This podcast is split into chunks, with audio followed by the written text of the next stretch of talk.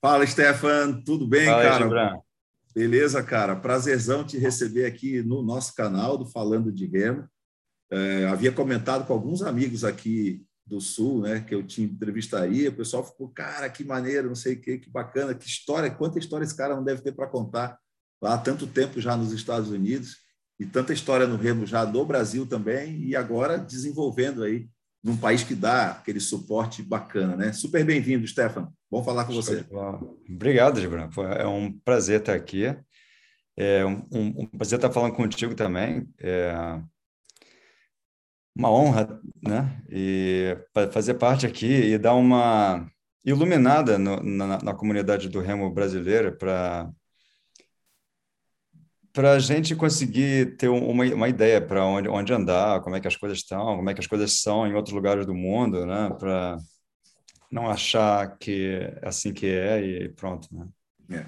Uma, antes da gente entrar é, diretamente no nosso papo, e já entrando também, Stefan, é, outra coisa que eu escuto muitas pessoas falarem, é, quando eu conversei com o Digão há um tempo atrás, e agora falando contigo, quer dizer, é uma, é uma visão totalmente diferente, até porque vocês estão em lados opostos né, dos Estados Unidos, é o mesmo uhum. país, mas ele está lá na costa oeste, vamos dizer assim, né? E você está na costa leste, é isso, né? Uhum. Me corrija se eu estiver errado. É isso aí, isso aí. É. E, e, o pessoal sempre fala, ah, pô, mas é muito fácil fazer remo nos Estados Unidos, né? Com aquela quantidade de material, com aquela quantidade de dinheiro e tal. E, cara, eu sou da teoria o seguinte, as coisas não se constroem sozinhas. Você pode ter as ferramentas, elas podem, talvez, te ajudar, contribuir alguma coisa mas precisa nada substitui o trabalho humano de formar, de enxergar, de juntar A com B e fazer funcionar e tal. Vamos lá, para a gente não se perder, uma breve apresentação. Quem é o Stefan? De onde veio? Onde remou? Um breve histórico aí esportivo até você chegar nos Estados Unidos. Bom, é... eu sou o Stefan Ponstante e eu cresci no, no remo. Meu pai é o alemão, todo mundo conhece. É, ele foi campeão muitas vezes de muitas coisas e é conhecido como um dos me melhores scooters brasileiros da, de todo o tempo. E, e eu cresci nessa onda, assim, quando eu, eu nasci, o meu pai ainda competia sênior e aí tem umas fotos minhas de com seis anos em cima de um, um Ford Esquife no Flamengo. E aí quando eu era pequenininho eu nadava no tanque ali do, do Remo, né? Do, lá do Flamengo, quando a água estava limpa. Então, bem de vez em quando. E seu pai, seu pai remava no Flamengo sempre? Não teve essa coisa pula-pula? Meu pai, ele começou no Botafogo. Ah, até Botafogo. brigou muito com muita gente, porque ele era do Botafogo e todo mundo ia para o Flamengo. E Sim. isso causou muito transtorno para ele. Um, um, dia, eu, eu acho que você, você pode ter uma, uma boa conversa com ele, que vai ter bastante papo aí. Legal. E aí, quando, mas quando eu nasci, ele estava no, no Flamengo. Ah, tá. E aí depois eu fui para o Vasco e ele foi junto. Sim, isso eu lembro. É, e depois eu fui para o Botafogo e ele foi junto também. Hum. Só que aí já como master, né? É, é, é. E eu cresci naquele ambiente. Eu comecei a aprender a remar no tanque quando eu conseguia segurar já o remo com, sei lá, sete anos, oito hum, anos. Muito, eu... muito jovem, né? Começou é, muito e era, jovem. Era um era uma coisa de brincadeira, assim. Eu comecei a remar em barco com, sei lá, 10 anos, com 11 anos. Eu entrei para a escolinha com 12 anos, já comecei a competir. E quem treinou, me treinou primeiro, meu, meu primeiro técnico mesmo, foi o, o, meu pai. Então, eu tinha essa mentalidade de levar o treino a sério e ganhar é bom, né? Então, claro. eu ganhei muito os meus primeiros dois anos. Acho que eu, eu perdi uma, uma prova, que foi um vacilo, mas em seguida continuei ganhando. Aí eu fui comecei a, a subir de categoria e cada ano que eu estava assim no, um, um, ano mais novo eu ganhava metade das provas, mas quando eu era já na categoria de uma, uma idade acima, né, eu começava a ganhar as provas todas. A gente teve uma, uma, uma, boa época aí no, no Flamengo, depois eu fui para o Vasco, quando a época não estava tão boa no Flamengo, e depois uhum. no Vasco eu fui para a seleção, e aí eu enjoei um pouco do remo, assim, eu, eu, vi que eu comecei muito cedo, comecei a competir, treinar muito cedo, e eu estava perdendo muito. Né? Assim, o, o remo é um esporte que con consome muito, né? Você precisa dedicar o seu tempo todo para o remo e o seu, sua energia toda. E no Brasil eu via eu via as pessoas assim no Flamengo, né? Quando eu era mais novo, tinha uns caras que eram campeões assim sul-americanos e latino-americanos e foram assim ranqueados no mundo. E os caras assim, sem grana, assim, com a, a saúde mais embaixo, assim, e eu vi que não era, eu, eu assim, amigos meus, né, que tinham ido para a seleção e falavam, cara, é muita briga, fica brigando, batendo de, de frente com o pessoal da própria confederação, e quando eu comecei a, a sentir isso no, no sangue, eu pensei assim, cara, não é isso que eu quero. Aí eu fiquei um ano sem remar, surfando, resolvi fazer, trocar de faculdade, fui fazer coisas na vida. Comecei, foi aí que eu comecei a tocar violão, que na época eu não, não tocava, né? Legal. E aí me chamaram no, no Botafogo, me ofereceram uma bolsa para a faculdade, aí eu entrei para o Botafogo, competi mais alguns anos, fui campeão brasileiro e tudo, e aí depois eu saí fora e comecei a trabalhar com o remo indoor, que era uma passou a ser uma modalidade, né? Que antigamente uhum. era só uhum. um método de treinamento e aí as academias começaram a comprar e começaram a promover.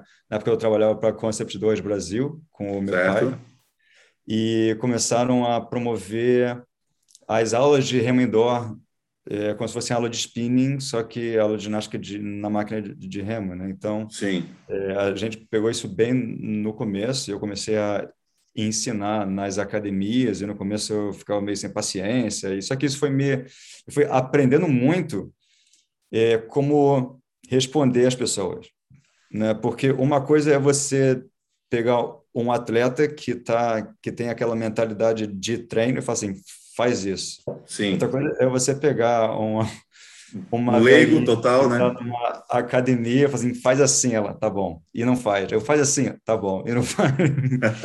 eu fui aprendendo muito, assim, como que é, eu comecei a achar interessante como que eu consigo fazer para atingir as pessoas. E aí eu nem estava pensando em ser técnico ainda, em ser coach, né?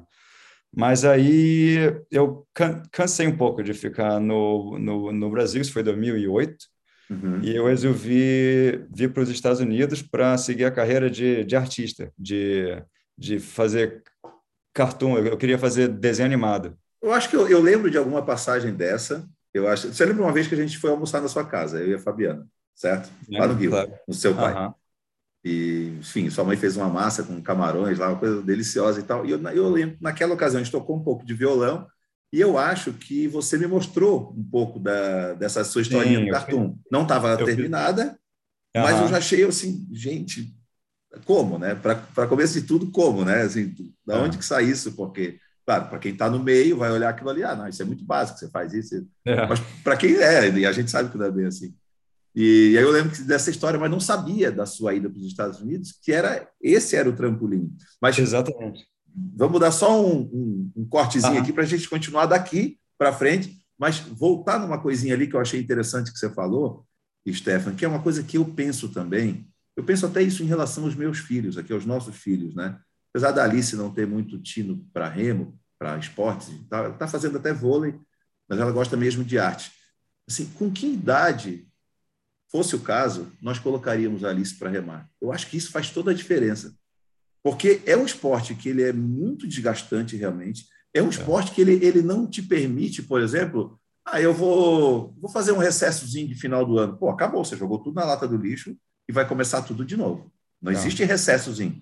A gente, quando já estava muito né, tarimbado, temporada em cima de temporada, no final do ano a gente se permitia, claro, conversando com os treinadores e tudo, umas três semanas, duas semanas ali de transição sem ir no clube, sem remar, mas a gente tinha que correr, pedalar, é. quem pudesse ir na academia fazer uma musculação e tal, porque perdeu, perdeu, cara, para você reconstruir aquilo ali, né, e vamos botar assim, para três semanas parado, você precisa de mais de três meses para recuperar aquelas três semanas, para voltar naquele estágio, não é para melhorar.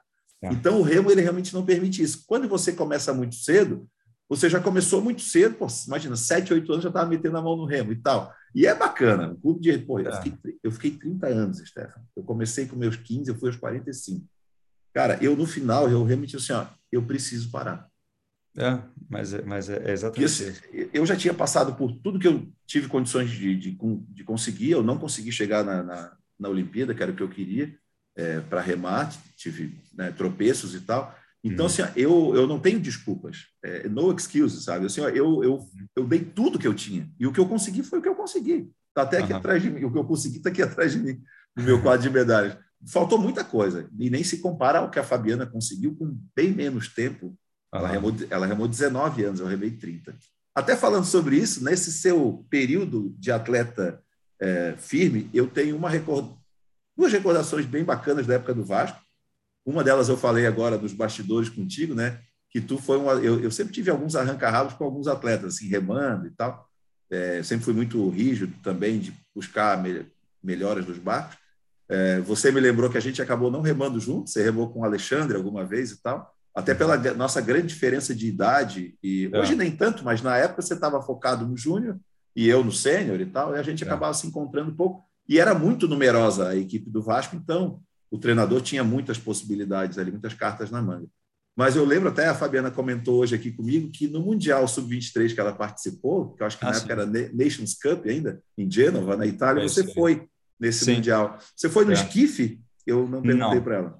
Eu fui no Duble, e essa é até uma das razões que eu, eu saí do remo depois, porque eu eu estava treinando um, um 200 no acampamento da, da seleção que estava andando muito, andar, ele estava ganhando do, do, ele abria spa, abria água do, do duble peso leve.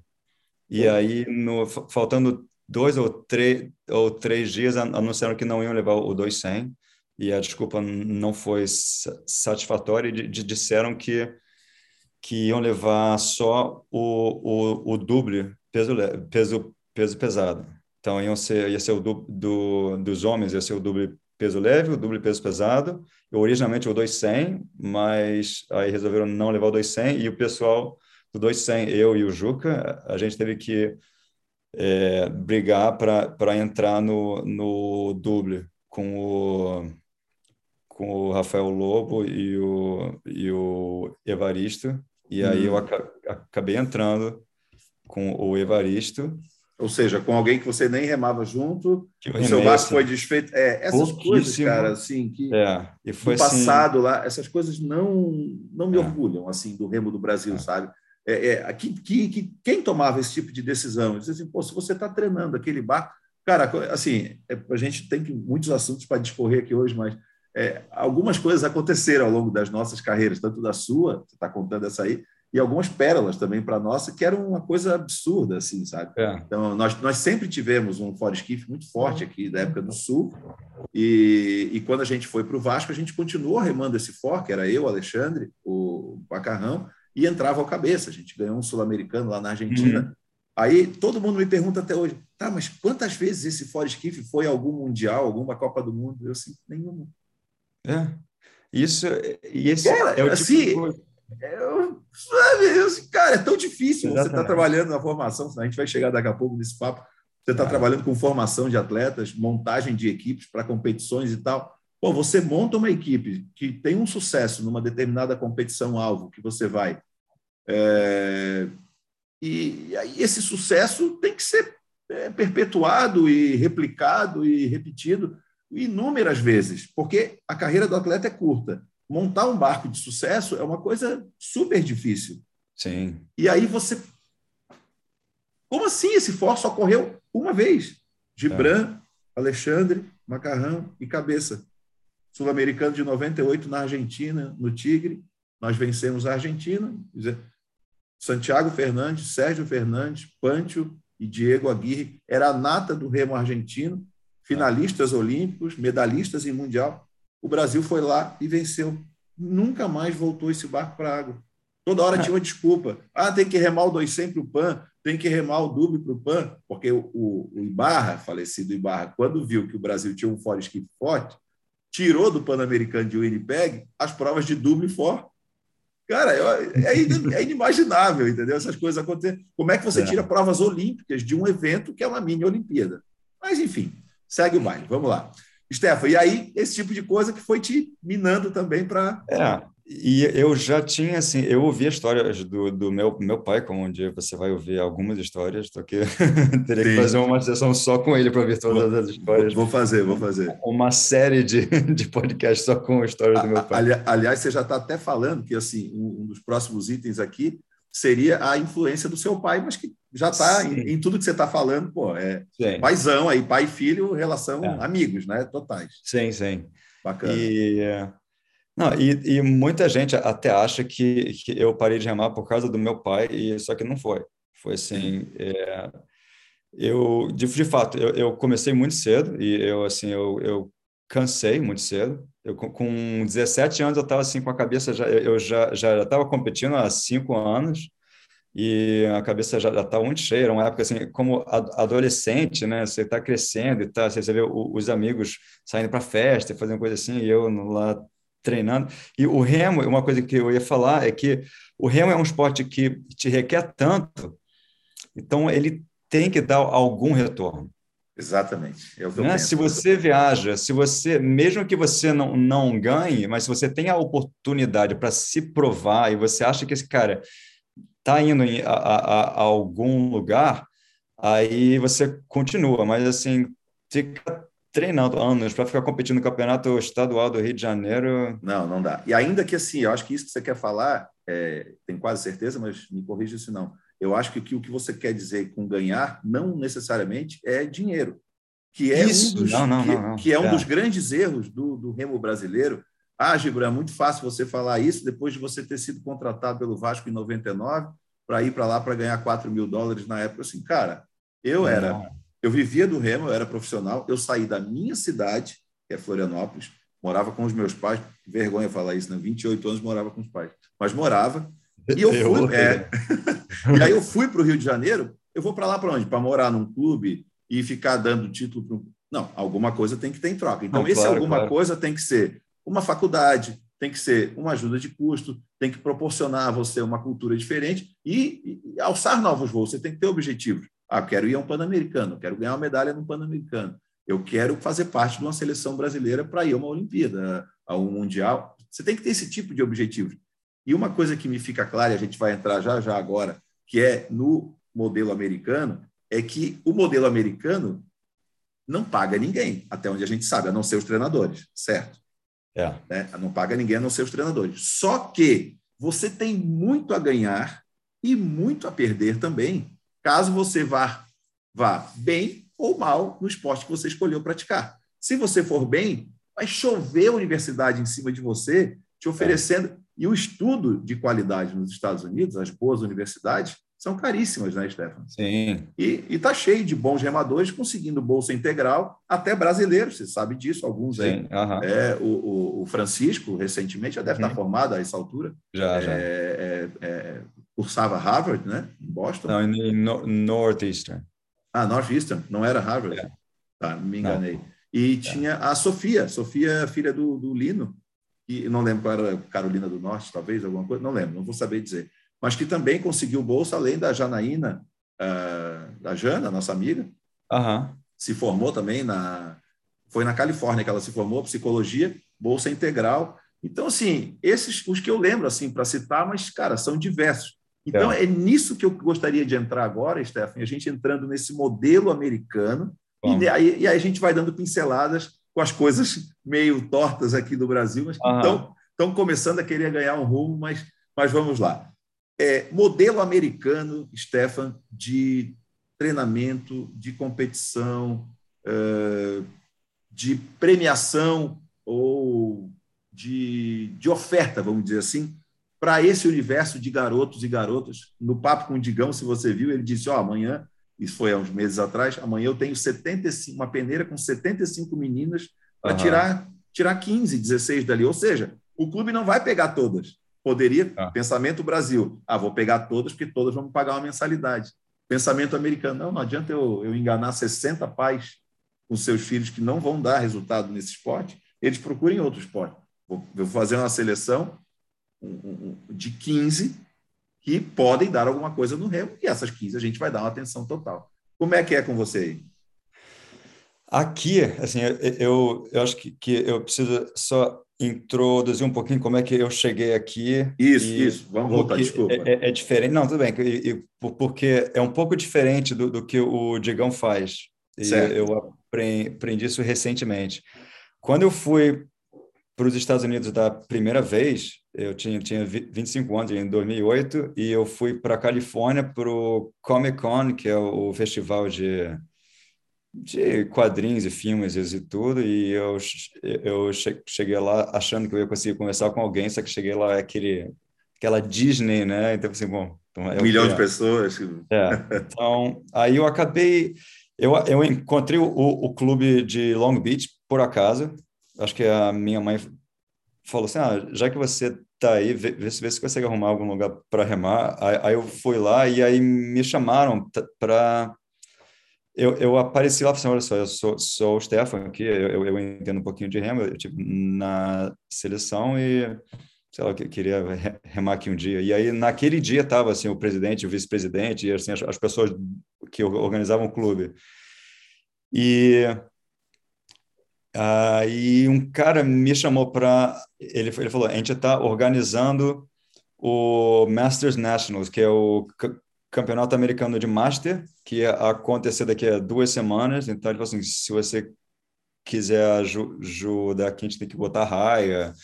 E aí eu, aí eu fiquei duas semanas trabalhando de assim do nascer do sol até 10 horas da noite do, no verão lá e eu aprendi um monte, um monte de coisa, conheci um monte de, de gente. Eu até escrevi um manual de como colocar um, uma raia, né? Oh. Que é uma coisa que eu pensei assim, bom, já que eu estou aprendendo, eu, eu, vou, vou, escrever isso, aí eu formatei direitinho e, e, até usaram, acho que no, no Rio, alguma vez, para fazer um, um, um Campeonato Brasil de Master. Legal. E durante o evento em si, tinham as pessoas que, assim, uma, uma coisa que eu não sei se fazem no, no, Brasil, mas aqui tem muito, é que quando organizam uma regata, tem os organizadores, que são as pessoas que cobram a inscrição, tem os, os árbitros, que são pessoas uhum. que são geralmente da US Rowing, que recebem dinheiro. Certo. E o resto é tudo voluntário são pessoas que são do remo, às vezes pais de crianças, ou às vezes até crianças mesmo, que querem ficar ali no pontão se, segurando o barco. Ele, ele, ele, eles fazem isso em Olimpíada, né? Tipo, é esse modelo que, assim, se você gosta do esporte, você quer participar, então essa é a sua oportunidade de aprender alguma coisa, conhecer gente. E eu fiz mais ou menos isso. Eu ficava pilotando lancha. E aí... Ô, Stefan, só, uma, só um, um, uma perguntinha. E esse tipo de coisa, o Digão me contou isso lá, queria saber se com você provavelmente deve ser dessa mesma maneira. Para conseguir essas pessoas voluntárias para trabalhar para determinado evento, você não precisa fazer uma super mega divulgação num canal em horário nobre na televisão, você bota um papelzinho pequenininho é. lá na, no mural do clube, ou bota um e-mail, ou bota, um, sei lá, no, no é. grupo de WhatsApp, cara, que assim, em, em é. minutos, em questão de minutos, aparece assim, um, tem que mandar até a gente embora. Não, tem muita gente, eu quero você. você. É.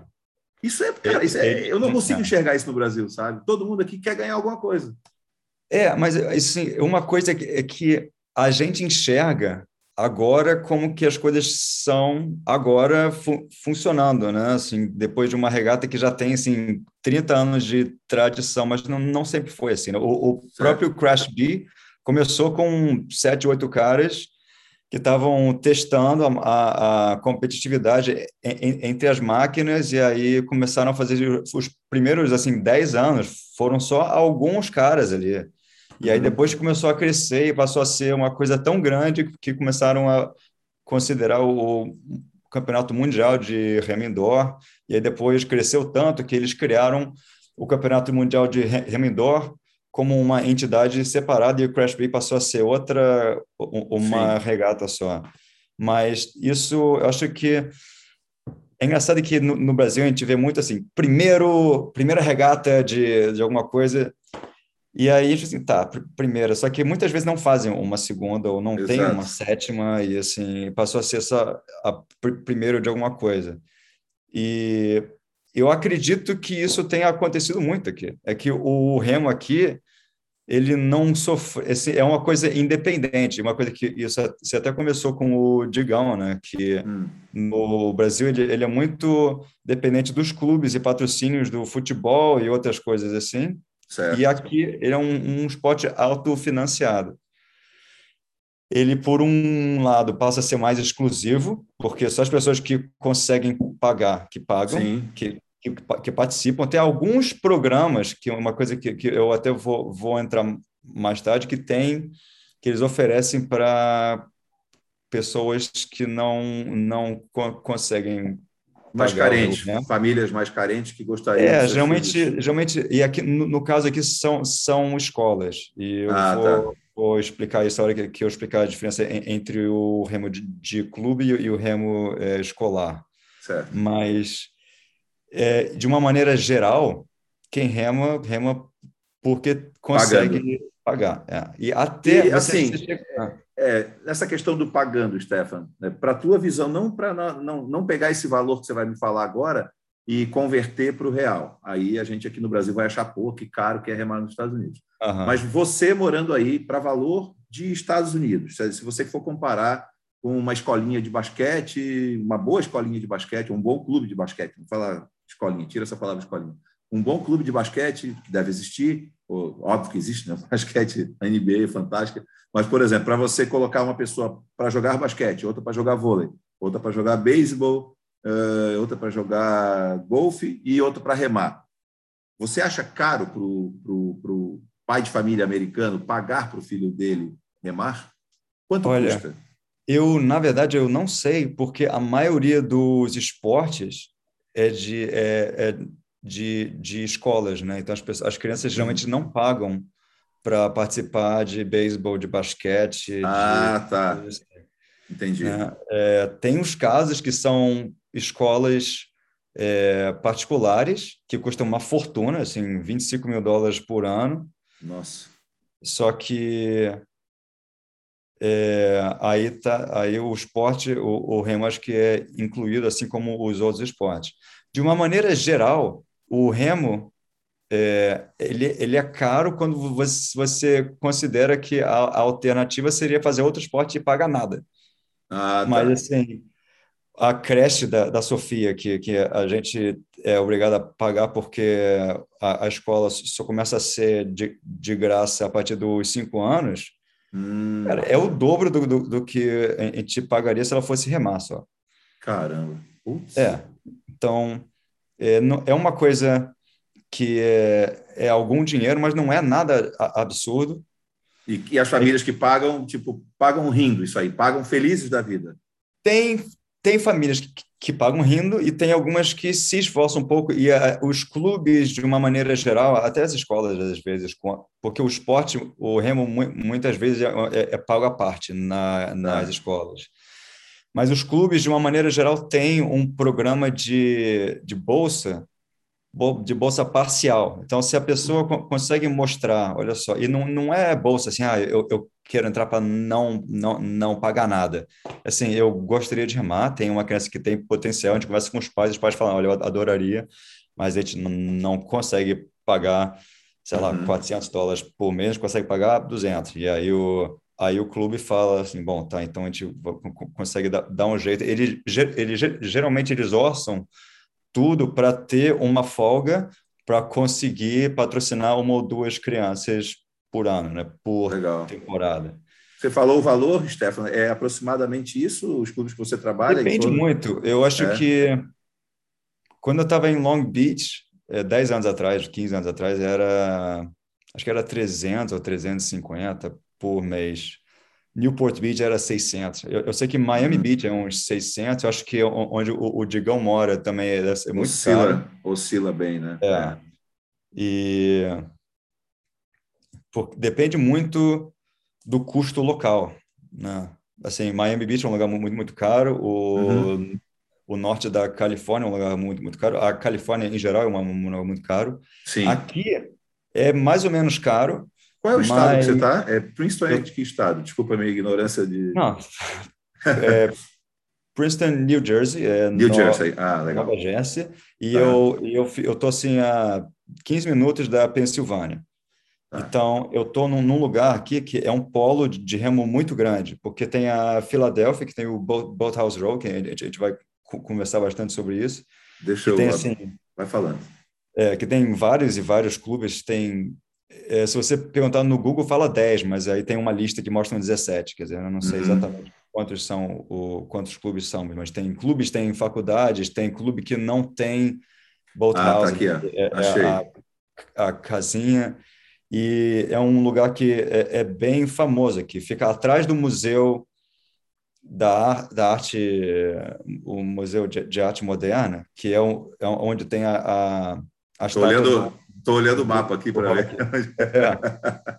Cara, pertinho de Nova York, pertinho de Boston, pertinho, pertinho de tudo, Então, né? assim, é, Princeton fica uma hora da Filadélfia e uma hora de Nova York. Frio pra caramba, pelo jeito. Ah, cara, isso aí é outra coisa que a gente vai ter que conversar. tá, não, vamos chegar lá, peraí. Continua, continua que tá é bom pra caramba. Não, então, aí... É... Sobre valores, cheguei...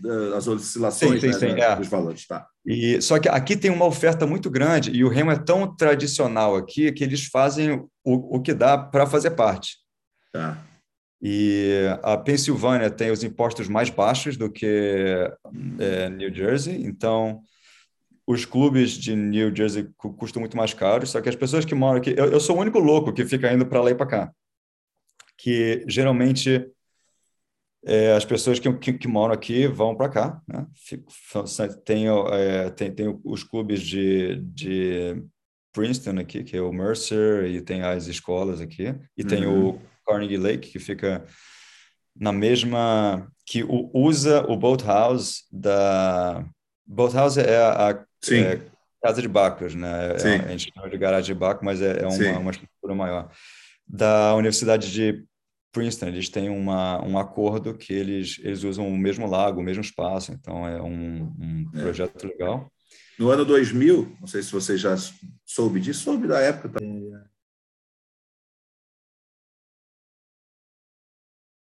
Stefan? Stefan? Tinha, tá me ouvindo? Tá, tá me ouvindo não? Não, eu não estou te ouvindo agora. Não sei o que aconteceu. Deu uma parada. Saiu aqui, tá gravando. É, não, agora, não, agora voltou o seu som. Agora foi. É, realmente, eu não sei o que foi que houve, porque eu não, não esbarrei nada aqui. É, não, não sei. Foi do próprio Zoom. Espero que a primeira parte não tenha se perdido a gravação. Pelo amor de Deus, eu não sei nem como ver isso agora durante, mas está gravando aqui também de novo. Tá, não, então. É, mas deixa eu só te perguntar. Eu ia te perguntar a respeito do. Uh, da, se você soube da Copa do Mundo, que teve em 2000, uma etapa em Princeton, na, na, nas instalações da universidade. Essa que você falou. Ah, sim, então. Eles. É. É, aqui, então, no, no, da uni, no, no lago que a universidade usa, eles não têm um, uma largura muito boa, né? Então, as, eles, de uma maneira geral, eles têm é, quatro raias de, uhum. de competição, mas cabem mais se você espremer a raia de retorno, né? Certo. E tem o, mas é, é, um lago muito bom de se remar porque ele não, não tem vento, não, não, não tem marola, nada, né? De vez é, em é. quando é, tem um vento em alguns horários, mas é onde você tem treinado na maior parte do tempo com as suas equipes ou não? Então, isso tá. eu vou chegar nisso. É... Tá. Não, desculpa, é, é, que é uma história. Eu vou, eu, eu, eu vou ser, ser um pouco mais sucinto agora. Tá. É, eu, eu fiquei três anos em Long Beach.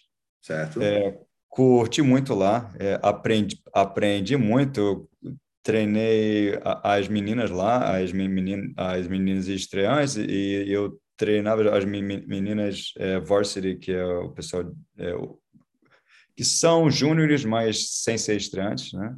Sim. E gostei muito, mas chegou num ponto que não tinha muito para onde crescer. Eu tava, eu, eu, fiquei três anos lá, não conseguia acumular dinheiro nenhum. Estava uma época política meio esquisita no clube e resolvi voltar para o Brasil. E aí, que ano você voltou para o Brasil? 2011. 2011, tá. Fiquei três anos lá, voltei para o Brasil. Aí eu comecei, aí que eu fiz faculdade de educação física Hum. Eu participei de um ciclo bem interessante aqui, de que foi o ciclo olímpico do Rio.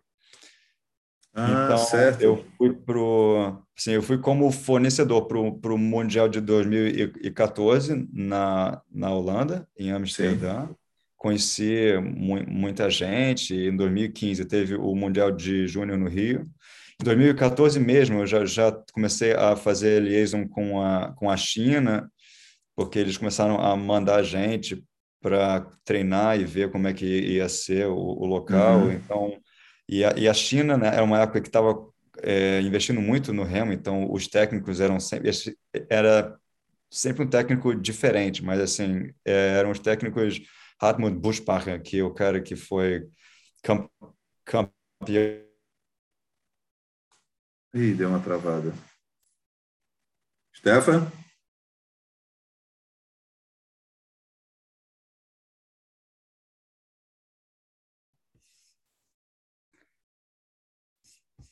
Agora você que está com o, o, o mudo. Foi. Deu. Soltou agora, voltou, né? Não sei por que tá. Não sei se é internet, alguma oscilação, mas aqui em casa a internet. Acho que é Cada vez que eu começo a dar algum detalhe de, de mais travas, que é um, é um, é um sinal para eu ser mais breve. Não, mas pode Sim. falar, você estava falando dos bons treinadores lá da China, tal, dos estrangeiros. E aí, aí eu conheci muita gente, é, bati papo com muito atleta olímpico, campeões olímpicos e campeões mundiais, consegui conversar muito com muitos técnicos é, de, de, de, alto nível, né? Muito, é, muito bons e campeões mundiais, campeões olímpicos. E isso eu, eu foi uma, eu, isso já era uma área de interesse meu, porque nessa época eu já sabia que eu queria coach, né? Que eu, uhum. que eu queria ser técnico. E 2016 teve a Olimpíada eu, eu consegui trabalhar nos bastidores, eu, eu vi as provas de, de remo ali ao vivo eu na lembro, frente. Eu lembro de ter encontrado com, vai ser, eu ganhou pai. Um, um é cabelo. Foi assim uma época muito legal e, e, e em seguida eu vim para os Estados Unidos porque eu eu estava meio cansado do Brasil também, assim, muita política. Ah, o trabalhar para a Olimpíada em si foi um estresse muito grande. É em termos de organização e política e um monte de coisas assim. E, e eu fui para um clubinhozinho na Flórida que estava isso, que tinha isso 2000, 2017 2016 isso? ah 16 aí no final da Olimpíada depois você já é, é. então final de 16 só para é, fazer um, um, equilíbrio aí da, da, da sincronia do, da, dos fatos históricos em 2016 também no final do ano a gente partiu da, do Rio de volta aqui para o sul e aqui estamos e aqui devemos ficar. Ou não, né? Não sei. Futuro a Deus pertence. Mas aí, 2016, você, de novo, Flórida. Aí eu, aí eu vim para os Estados Unidos, fui para a Flórida pegar um clube que tinha acabado praticamente e tentar começar ele do zero. E como a gente começou a fazer um trabalho de ir para as escolas, que a gente levava as máquinas de, de remo para para as escolas. Eu, eu, na época, cara, foram assim 3 mil crianças que eu nossa senhora máquina de remo assim em ciclos de uma hora tinha assim 90 crianças e ficava fazendo e eu fazia isso algumas vezes por semana do, durante uns dois meses e isso e aí só uma perguntinha Stefan e aí hum. nesse clube você já contratado como Sim. treinador você, eh, foi fácil para você conseguir seu primeiro visto de trabalho esse tipo de coisa é... Você foi meio que no começo foi meio empurrando, deu, vamos, então, no, no meio do processo eu peço. Quando eu estava em Long Beach, foi um negócio meio assim que só no final que eles me, me, me deram visto, foi até uma das é. razões que eu estava meio assim cansado, é, porque eu estava nessa de eu sou voluntário, mas eu, eu preciso uhum. de dinheiro. Então, assim, eles falam, ah, mas eu posso pagar a casa que você fica, posso te reembolsar o, o que você gasta de, de gasolina. Assim, tá, mas eu queria, eu preciso de algum dinheiro para ter algum dinheiro para mim, né? Uhum. E aí eu cansei disso e na Flórida eu já sabia que eu não queria entrar numa onda assim. Então, a minha ideia originalmente era abrir uma, uma empresa minha, eu ia abrir uma academia Uhum. E acabou não acontecendo. E ainda bem, porque com a pandemia eu, eu teria falido. Um prejuízo gigante. Né? É. E, e aí eu, eu fiz um, eu conversei com, a, com o clube e eles me deram um visto O, que é o visto de, de especialista, é, é, eles chamam de Alien with Extraordinary Ability, uhum. que é, é um não um alienígena, mas um, um Sim, alguém, uma, uma habilidade extraordinária, né? Tem uma habilidade, habilidade diferenciada é. do que, enfim, algum, algum é, nativo aí, aí teria. Tinha, é, e na época eu tinha já um portfólio para fazer uma aplicação e aí é, entrou relativamente rápido.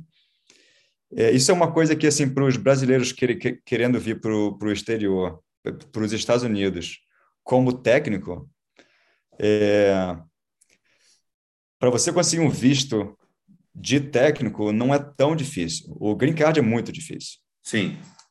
Você até comentou é, é comigo outro que... nível já, eu, eu até te contei as, as é, aventuras que foi o nosso e é. para sair levou um tempo, porque eu tentei aplicar sem advogado, depois eu aprendi que eu não sabia de nada, e aí eu paguei advogado, e aí veio o Trump, passou pente fino e descobriu que na época que eu apliquei sem advogado, não, eu apliquei numa data errada, que não tinha vaga, então eles negaram e depois apliquei de novo, aí atrasou um ano. Então, assim, agora. E tudo isso, tudo isso tudo grana, isso né? Pagando, é.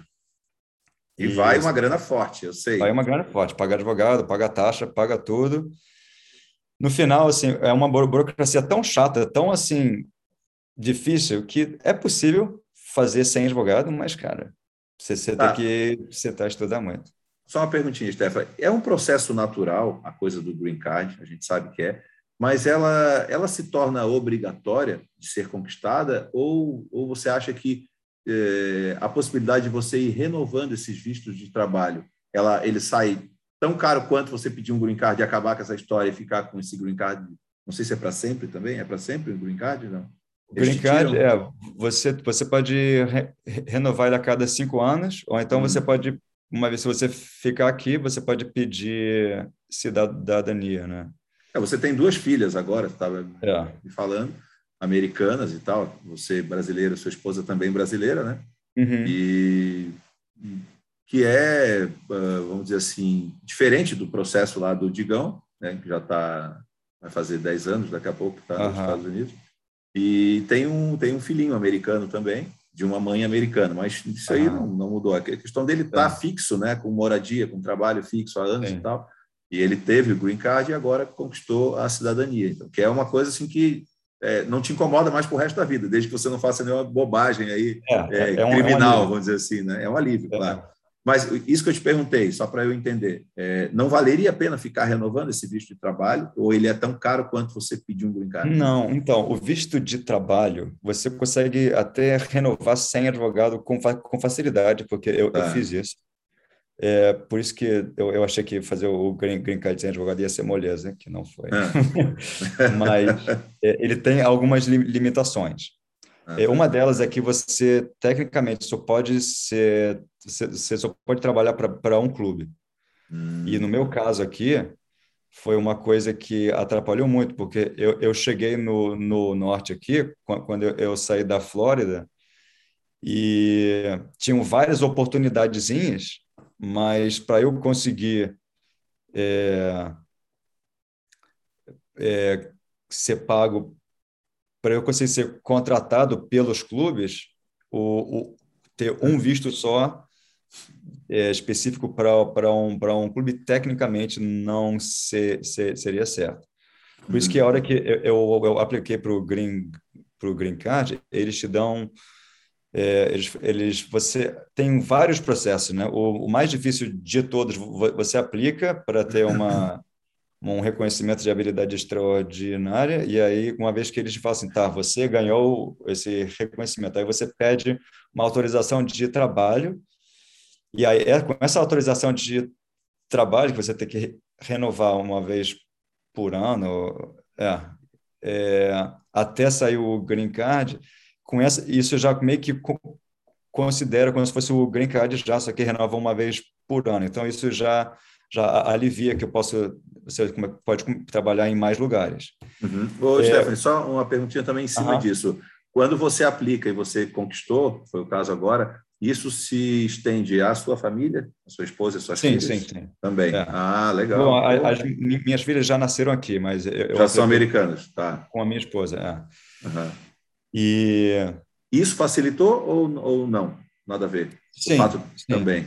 Ah, tá. Porque uma, acho que a pior coisa do, do visto de habilidade extraordinária é que eles consideram que você vem meio que como imigrante, que você não, não vai voltar nunca. E eu tenho é. uma cultura de que eu gosto de, de voltar e visitar o, o Brasil, né? Só que eles te, te dão visto que te, te permite uma permanência durante, acho que é três anos, e aí você pode renovar para mais dois e de cada vez. Só que eles te dão uma janela de três meses que você pode entrar no, no país. Uma vez que a janela fecha, você tem que ir no consulado de novo, pedir outro visto, paga uma taxa e tem que ser assim. Então, assim, cansa isso. Porque cansa, cansa. Eu, eu ficava indo para o Brasil, cada vez que eu ia, eu ficava lá, sei lá, duas semanas, e uma, assim, assim que chegava, eu tinha que ir no consulado, pagar a taxa, entrar, entrar na fila, é uma, uma renovação rápida mas ficava assim esperando sair e aí, aí demorava por qualquer razão. Então, assim. Se Não, e fica... tensão, ansiedade, enfim. É. Você está tranquilo para trabalhar, desenvolver o seu Exatamente. melhor no clube que você está conduzindo e você fica com essas coisas que não, não são menos importantes, mas que. É. Teoricamente não precisariam ser assim também tão extenuantes, né, mentalmente falando, mas é. são, né? Porque Estados Unidos é assim, todo mundo quer ir, né? Então eles têm que. É, mas, mas isso é, é uma coisa que é reciprocidade de Brasil, não é uma coisa que nenhum outro país faz. É só porque é Brasil, aí você tem três meses. Se fosse, sei lá, Inglaterra, aí você ia ter. Sabe, uma vez que você ganha o visto, você pode entrar e sair. Mas a gente aprende a lidar com as coisas no mundo da política, né? Porque uhum. a gente não, não, não tem muito o que fazer, então a gente Sim. aprende. É, as regras estão é. ali tem que se adequar a elas. Né? É. Stefa, e vamos lá, é, especificamente falando agora é, de como você vem desenvolvendo o remo nesses clubes que você. Eu lembro que foi. Está uh, fazendo o quê? Dois anos, se eu não me engano, foi. que a gente teve aí, né? Uhum. Foi em dezembro, ou foi início de janeiro. Não, ainda não era Natal. A gente ainda iria chegar, eu lembro que a gente foi na, no especial de Natal da, da Disney. É, está fazendo dois anos. Naquela ocasião, você estava trabalhando com três clubes, você estava uma Isso. barata tonta, corre daqui, corre para lá, e treina, e, corre, e em competição tira a camisa, bota a jaqueta do outro e vai. É, e agora, isso. recentemente, eu escutei você, você, me falar que teria cinco. Cinco, é. como é que. Dá, dá uma pincelada aí, tenta fazer um resumo da ópera de como é que isso é possível é, e, e, e dá certo, né? Claro, depende da tua disposição física e mental também para isso, né? E para sua logística com a sua família e tudo. É, Mas como é que isso dá certo? Como é que isso funciona? Eu fiquei bem interessado nisso. Então, isso é uma coisa um pouco única, porque eu me, eu me mudei para essa área aqui de Princeton porque a Carol conseguiu um emprego em Trenton, que ela gostava muito, então a gente tinha que ficar aqui. Então, de cara, eu já eu entrei para o clube de Princeton dos Masters, e aí uhum. E eu, eu, eu, entrei no Road 2K, que tem as ofertas de, de trabalho todas, e eu, eu vi que tinham, tinha um, um clube de Master, que era um pouco longe, 50 minutos, e tinha uma escola, que era mais longe, uma hora. Uhum. Só que. No mesmo ela, caminho.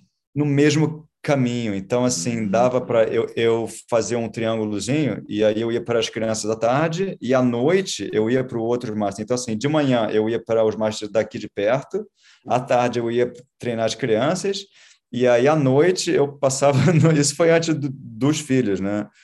Então, aí eu chegava em casa, assim, às nove e para acordar quatro e meia então, assim, e eu, eu treinava lá na Pensilvânia também, final de semana de manhã. Então, assim, durante muito tempo, quase um ano, eu fiquei sete dias por semana e uma coisa muito louca. Eu até tinha uma época que eu ficava tomando muito café à noite para ficar acordado no carro e eu fiz, tinha uma hora que comecei a tremer muito e eu, e eu tava, continuava com sono. Pensei assim, não, eu tenho que arrumar um esquema para conseguir dormir. Sim. E aí depois eu comecei a falar assim, não, eu vou tirar um dia por semana para ficar conseguir recuperar aqui. Uhum. E, e, aí, vem cá, aí você, aí você falou dos masters e falou também das crianças. As crianças. Tá. É, e isso no terceiro era com que tipo de categoria? Até um, um dos itens que você colocou aqui para a gente conversar seriam as diferenças de categoria, isso, como, isso, como isso. todas elas são importantes aí, né? É... Então, é, eu, eu hoje em dia sou técnico de três clubes master e um, uma escola. Tá. Escola, quando você fala, é um, é um high school? É um high school. Tá. E é no, na, da mesma idade da, das escolas, da, das crianças que tre, tre, treinam júnior em uhum. clube, certo. só que é, é, um, é, uma, é um mundo que é, só as crianças que vão para uma escola específica que, que podem competir naquele clube e tem competições só entre escolas. E esse é o varsity. E esse varsity é uma categoria entre essas de, denominações, né? Tem ah. assim, ah. varsity, geralmente eles consideram é, o barco mais rápido. Então ah, você entendi. tem na faculdade Mas de júnior. De júnior. De júnior. Tá. É, e aí então tem, então tem assim é, o, as, as competições abertas que, que podem os clubes, porque os clubes envolvem várias escolas. Então você consegue fazer uma nata muito mais forte.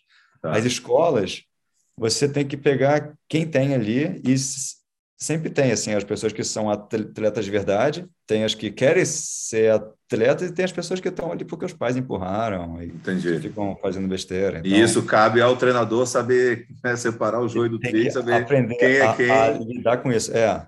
Só que aí nos clubes você tem a vantagem que você pode criar um segundo é, grupo que é de desenvolvimento, que são as crianças que não vão competir, e elas sabem ah. disso.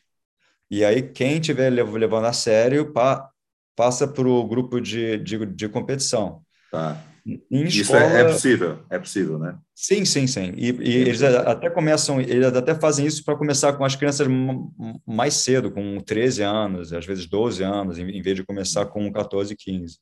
Hum. E, por um lado, é, isso promove uma uma exposição mais cedo, que nem sempre é uma coisa boa, mas às vezes funciona. E, e aí você consegue ter um grupo de competição mais sério. É, e, e, cara, eu, eu aprendi muito fazendo summer camp, que são os, os acampamentos de verão, né? que tem as crianças que aparecem desde que tinham 11 anos e aí que, que querem entrar para o time e os pais falam, ah, mas é, é, ela gosta muito, ela quer entrar, a gente fala assim, não, espera, espera. E a me, melhor fórmula que eu achei foi, foi, assim, são as crianças que participam dos camps, que às vezes tem no verão, no, no na primavera, no outono, assim, e aí vem uhum. e rema e, e rema esquife e, e aprende a remar várias coisas, mas não entra para a competição ainda. Uhum. E aí, quando entra para o high school, aí você entra para um time, uma equipe e começa a treinar de verdade. E eu, essa foi, o, isso foi o que eu vi que dá mais certo. Hum. Porque esse negócio de colocar a criança de 12, 13 anos para treinar todo dia, assim, é, é muito Sim. cedo fazer, é, fazer da iniciação uma grande brincadeira, né? Exatamente. O, o, Digão já fala isso, assim, ele trabalha de forma muito lúdica, quando é garotada, quando, quando vai ter um, um, é, uma certa cobrança do próprio clube para com os pais também, que é esse pessoal, é, vamos botar da elite júnior, que é o pessoal ali de 16 para 17, já se aproximando dos 18, que daí já ali tu já tem noção do que a pessoa quer na vida ou, ou se vai dar para o remo ou não. Aí ali é a hora de apertar um pouquinho, mas também não apertar muito para não para não quebrar, para chegar aquela criança machucada Exatamente. em casa, desmotivada, etc. E, tal. Tá. É, e aí, assim, dessa tua experiência, Stefan, tu, tu, fala que trabalha muito bem com as crianças, com a formação e tudo, que já entendeu esse modelo, mas tu, tu comenta bastante que, que trabalha bastante com os masters também, né? Então, Isso. Então, esse trabalho com os masters, ele, ele de uma certa forma, ele, claro, é, tudo é importante, tudo é trabalho, tudo te dá uma remuneração que no final do mês faz lá um, um montante que, beleza, pô, agora eu consigo pagar as minhas contas e guardar alguma grana ah. e, enfim, adquirir as coisas que eu tenho vontade de adquirir, enfim, e dar uh, o sustento para minha família de uma maneira, claro, junto com a sua esposa que também trabalha, claro, ah. mas você quer estar tá produzindo. essa coisa de trabalhar com os master, ela, ela é, é prazerosa também pelo fato de serem pessoas já num, num, num outro patamar de vida, onde já estão talvez financeiramente mais tranquilas, cada um já tem o seu trabalho, ou dependendo da idade até já estão aposentados e tal. Então, é uma, é uma pegada diferente. Eu pergunto isso porque o Digão também trabalha com Masters lá no clube dele, uhum. e agora o Júlio está lá também, começando a desenvolver um trabalho, e eles me comentam isso, assim, que, assim, formar é muito bacana, mas você vê todo o crescimento, o amadurecimento, o pessoal competir, dar os frutos e tal, mas essa galera de mais idade, eles têm um comprometimento maior no entendimento com o treinador e exatamente. E eles eles apreciam mais o, o técnico. É é bacana. É uma coisa muito, muito legal. Quando é, logo quando a Sofia ia na, nascer a minha primeira filha foi ela, ela nasceu duas semanas depois do, do, meu aniversário. E a, a gente recebeu a gente pa, parou de contar uma hora mas uns 300 presentes nossa entre senhora. aniversário e de chá de bebê, de alunos meus que às vezes davam vários, assim, em apreciação. Nossa, a gente gosta muito de você. E aí é, é, é uma coisa que a, a gente sente muito mais. Com, com os júniores, é, um, é muito legal criar esse mundo, né? Assim, é, A uhum. visão que eles têm do Remo é essa visão que, que eu passei, porque eles aprenderam comigo, mas ao mesmo tempo tem muita criança que chega, oi, tchau, e aí é, é, é aquela. Isso é a, é a, realidade que eles conhecem, né? Eles não, não, uhum. não passaram por, por uns, umas poucas e boas para depois apreciar, cara, esse é um cara que, que dá atenção para gente, né? Sim. Porque a gente vê como que, assim, tem muito remo aqui. Muito, muito, muito remo. E tem muito... Isso é legal. E tem muito remo medíocre também. Né? A gente Ou seja, que... tem remo de, de, de todo nível e tem, e tem espaço para todo mundo. Vamos dizer, até para um treinador, vamos pensar assim, até para um treinador brasileiro que eventualmente fique é, é, como é que é?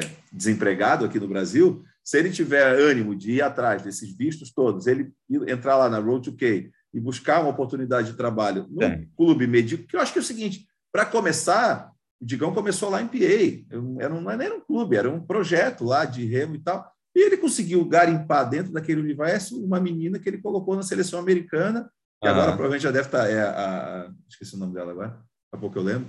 Uh, que já deve, provavelmente deve estar se formada já em alguma universidade americana, com bolsa integral. Teve no Mundial Júnior de 2015 no Rio. Uhum. Uh, Elise, Elise Borg, uhum. não sei como é que falou sobre o nome dela. A Elise, cara, ele pegou ela lá da cidadezinha dela, nunca tinha visto o remo na vida. A menina era só grandinha, fortinha. Então, assim, às vezes é legal ter esses vários níveis, né, Stefan? Como, como, no Brasil a gente tem vários níveis de futebol, séries A, B, C e D, é. os campeonatos regionais pequenos e tipo, super medíocres, onde nesse universo do futebol você tem oportunidade de trabalhar eh, em vários níveis. No Brasil, hoje, a gente tem quase que somente um nível de remo para trabalhar, que são os clubes. E acabou, é. a gente não tem universidade, é. não tem school para trabalhar, não tem nenhum projeto de nenhuma prefeitura salvo alguma coisa que acontece lá em Pelotas agora, no Rio Grande do é. Sul. É, algum projeto que tem lá, mas fora isso, no Brasil afora, alguma coisa talvez ali em Maricá, no Rio, parece que está acontecendo, mesmo em, em Campos, dos Goitacazes, também no Rio, tem esses projetos assim apoiados pelas prefeituras. Mas isso eu acho, cara, assim, para não falar nenhum palavrão, eu acho do caramba esse negócio do remo americano, entendeu? Assim, é. você pode ter nível para trabalhar pô, numa universidade, num clube medíocre, na US Rowing, como técnico contratado para fazer a lapidação, eu passei o head coach. Então, assim, é um mercado, é, cara, só não vai quem não quer, porque, sei lá, não tem coragem, ou mesmo não, é, não se anima para ir, porque oferece tudo, né, cara? É, tem, tem espaço. Essa área aqui da Filadélfia, especialmente, o que tem de técnico entrando e saindo e às vezes quer ir para outro lugar. Aqui, aqui eles pagam ok, mas assim, é um, até uma das razões que eu trabalho para tantos clubes para eu conseguir ah, tá. um, um, dinheirinho legal. Mas não é assim, é, lá na Califórnia, é, eles pagam, especialmente na área do, do digamos, lá para o norte, eles já, já, eles já pagam mais, então você consegue, uhum. você consegue focar mais. Mas é uma coisa normal ter aqui alguém Sim. que tra trabalha para dois clubes Uhum. É e isso coisa... não, para os clubes também não é impeditivo, isso não é, assim, desculpa a palavra, mas não é deselegante para os clubes daí, o fato de, de dar, como são todos meio é, próximos das regiões, é, acabarem se encontrando numa competição. Já deve ter acontecido isso. Uhum. Cria alguma algum ciúminho, alguma coisa, é, um tipo. Ciúme. Às vezes. Rivalidade, sim, mas eu digo ciúme, assim, pô, mas ele é nosso treinador, mas ele é deles também, é. dele também, deles também, deles também. Como é que é esse é, negócio? É, que, que, que isso acontece muito, né? Assim, ah. os técnicos de master geralmente não vão para as regatas. Então, ah, tá. É, tem um ou outro, um outro clube que, que, que pagam e pedem para os técnicos irem. Então, é, dependendo de, de, de, como você consegue modificar o seu o seu é, o, o, seu dia a dia, né? Você Sim. consegue é, é, você consegue dar conta do recado vários clubes e, e, sem, sem, sem ter nenhum conflito. Ah, o lance legal. é que, é, em geral, cada, cada clube tem um técnico-chefe e aí tem os outros técnicos que só chegam, é, dão um treino ou então Sim. só a, acompanham os barcos e aí vão embora. E por acaso, é, esse último ano eu fui técnico-chefe de, desses quatro clubes e no ah, verão eu fui técnico de mais um clube que teve um overlap aí com as crianças. Então, durante um mês, eu estava treinando cinco clubes. E aí... Sendo chefe em quatro. Pesou. É, e esse último clube, eles não, assim, eles não, não tinham técnico-chefe, era só assim, o, cada técnico tinha, a, era eu e, e, e outro cara que uhum. estavam testando, e cada um tinha liberdade para fazer qual, qualquer coisa. Então, assim, eu não não estava respondendo a, a, uhum. ninguém, mas assim, eu tinha que che chegar em casa, uma coisa que até, até hoje, que já acabaram os treinos, mas eh, o, o tempo, pouco tempo que eu tinha em casa, eu ficava é, fazendo relação, relação de barco, as pessoas, vendo quem é que vai para para cada treino, e aí colocava lá, escrevia os treinos. Então, assim, tem um trabalho muito grande fora da aula. Fora, sim, eu fui professor também, é isso aí, o cara é. ganha para dar aula, mas e em casa? A preparação é. da aula, a correção Exatamente. Prova, que é o, o, trabalho do treinador, né? Bolar o treino, Exatamente. juntar as equipes e, é. enfim, fazer todo o escalonamento, né?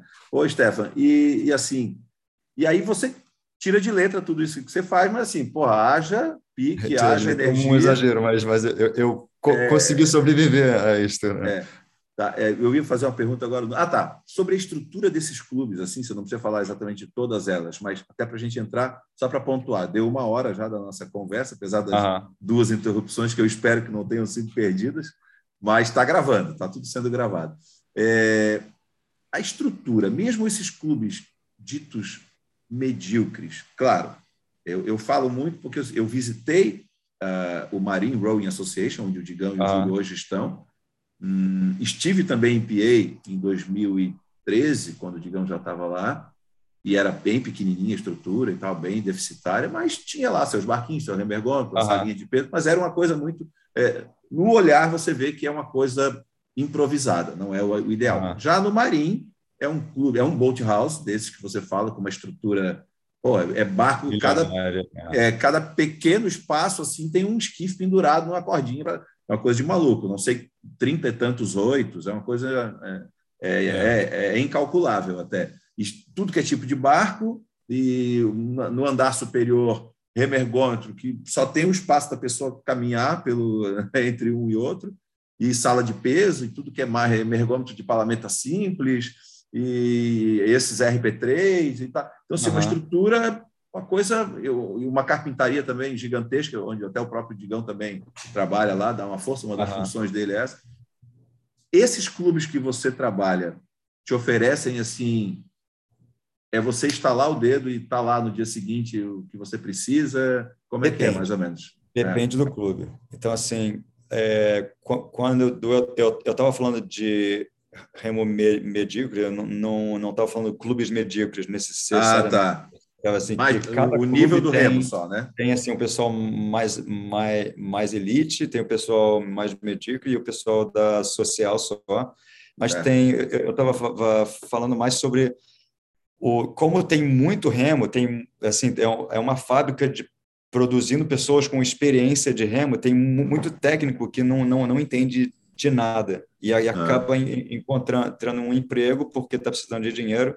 Então, quando os masters, especialmente, pegam um técnico que entende e que sabe falar com pessoas e, e expressar e, faz, e sabe consegue fazer com, com, que eles melhorem, aí eles apreciam mais. É isso que, ah, que, que legal. eu vejo a diferença Mas voltando para a sua pergunta, é, dependendo do clube, ou tem alguém responsável é, para cada coisa, ou então é, é, é, o técnico, que é, é uma coisa que acontece muito, especialmente com clube júnior, geralmente, assim, no, no caso da, das, minhas, das minhas crianças aqui no Owen J. Roberts, eu que sou o cara que eu, eu, tô, eu passo assim, eu, eu falo, vai aquecer, e eu fico trocando punho de, de remo, ah, porque tá. inundou, e aí mofou tudo, e teve que comprar, eu fiquei, no começo eu botei fita de, de de, de raquete de tênis, e depois compraram o punho e eu, eu fiquei trocando, conserto o barco. Então, ou, assim... ou, você, ou, você, faz ou não tem ninguém para fazer, né? Exatamente. De, uma estrutura pequena. Mas, assim, eu digo, de material também. Esses clubes te oferecem, assim, bons barcos para trabalhar, boa quantidade de remos, remercom.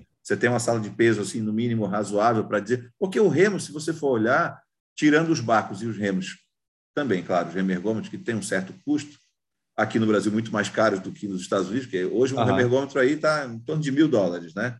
Tá, um, um, concept, um concept modelo D.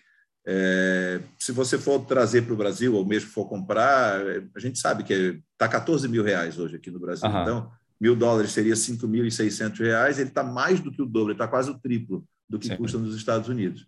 Então, eu digo assim, é, mas com, você impostos, é, é que a importação é uma coisa complicada. O, é, o, Brasil, na verdade, não ajuda. Então, na ponta é. final, chega naquele valor, porque o cara que fez tudo isso, que durante uhum. muitos anos foi até o seu pai, você, com a Concept, é, tinha que colocar a margem de lucro também. Então, assim, eu, eu compro por um valor, eu tenho o deslocamento dele até o Brasil, tem um custo, eu tenho todos os impostos, todos os tributos que envolvem isso aí e mais o desembaraço no porto. Pô, esse uhum. material chegou na minha mão eu vou vender, vou, vou só somar tudo isso e entregar o valor final, sem colocar, vem cá, quanto é que valeu esse meu trabalho todo? Então, assim, sem entrar no mérito da coisa, uhum. custa o que tem que custar, porque é difícil trazer, porque o Brasil não é. ajuda. O país, é. né, a política brasileira de importações, ela não ajuda. E o Brasil não tem similar no mercado brasileiro. Tem umas coisas aí que tentaram inventar, e aí, por conta disso, acaba sendo mais caro trazer. Mas, assim, esses clubes que você trabalha, que barcos que tem? São Vespolis, são é, Pocock, é, a Vespoli tem um, tem um nome muito forte aqui, porque eles é. fazem um, um, marketing presencial muito grande. Tem são bons o... barcos. Eu já remei Vespoli. São. Né? Não são meus barcos preferidos por algumas assim por que, algumas questões práticas, especialmente do design do, dos barcos, mas são, são, são bons barcos. E aí você tem uma, é. uma estrutura de apoio deles também, de, de reposição de peça, o que você precisar é tudo. Exatamente. Assim, isso é um, legal. Para um, um, clube, isso é essencial, vale mais, especialmente se for um clube master, que as pessoas estão lá para. Porque elas querem participar, né? não querem ganhar. Saúde. Ficar, é, é, não, não, querem ficar brigando por fração de, de segundo toda a regata. Assim, a ma Sim. maioria está lá porque gosta de, de, participar. O meu, meu pai dizia que regata master é desculpa para viajar. É. E é, Estou precisando é, de umas, estou precisando de umas também. Faz isso, é, assim, e, assim, é, é uma, uma oportunidade, você sai, sai um pouco da, da vida estressante do trabalho e aí e, e remar com amigos, fazer um exercício ao ar livre, é um negócio muito legal. Legal. Então, assim, ter um barco que você, uma, um barco que você sabe que se você tiver num, numa regata, como já aconteceu várias vezes, o cara tá lá. Eu falo assim, eu preciso de seis, seis parafusos. Ele fala assim, toma.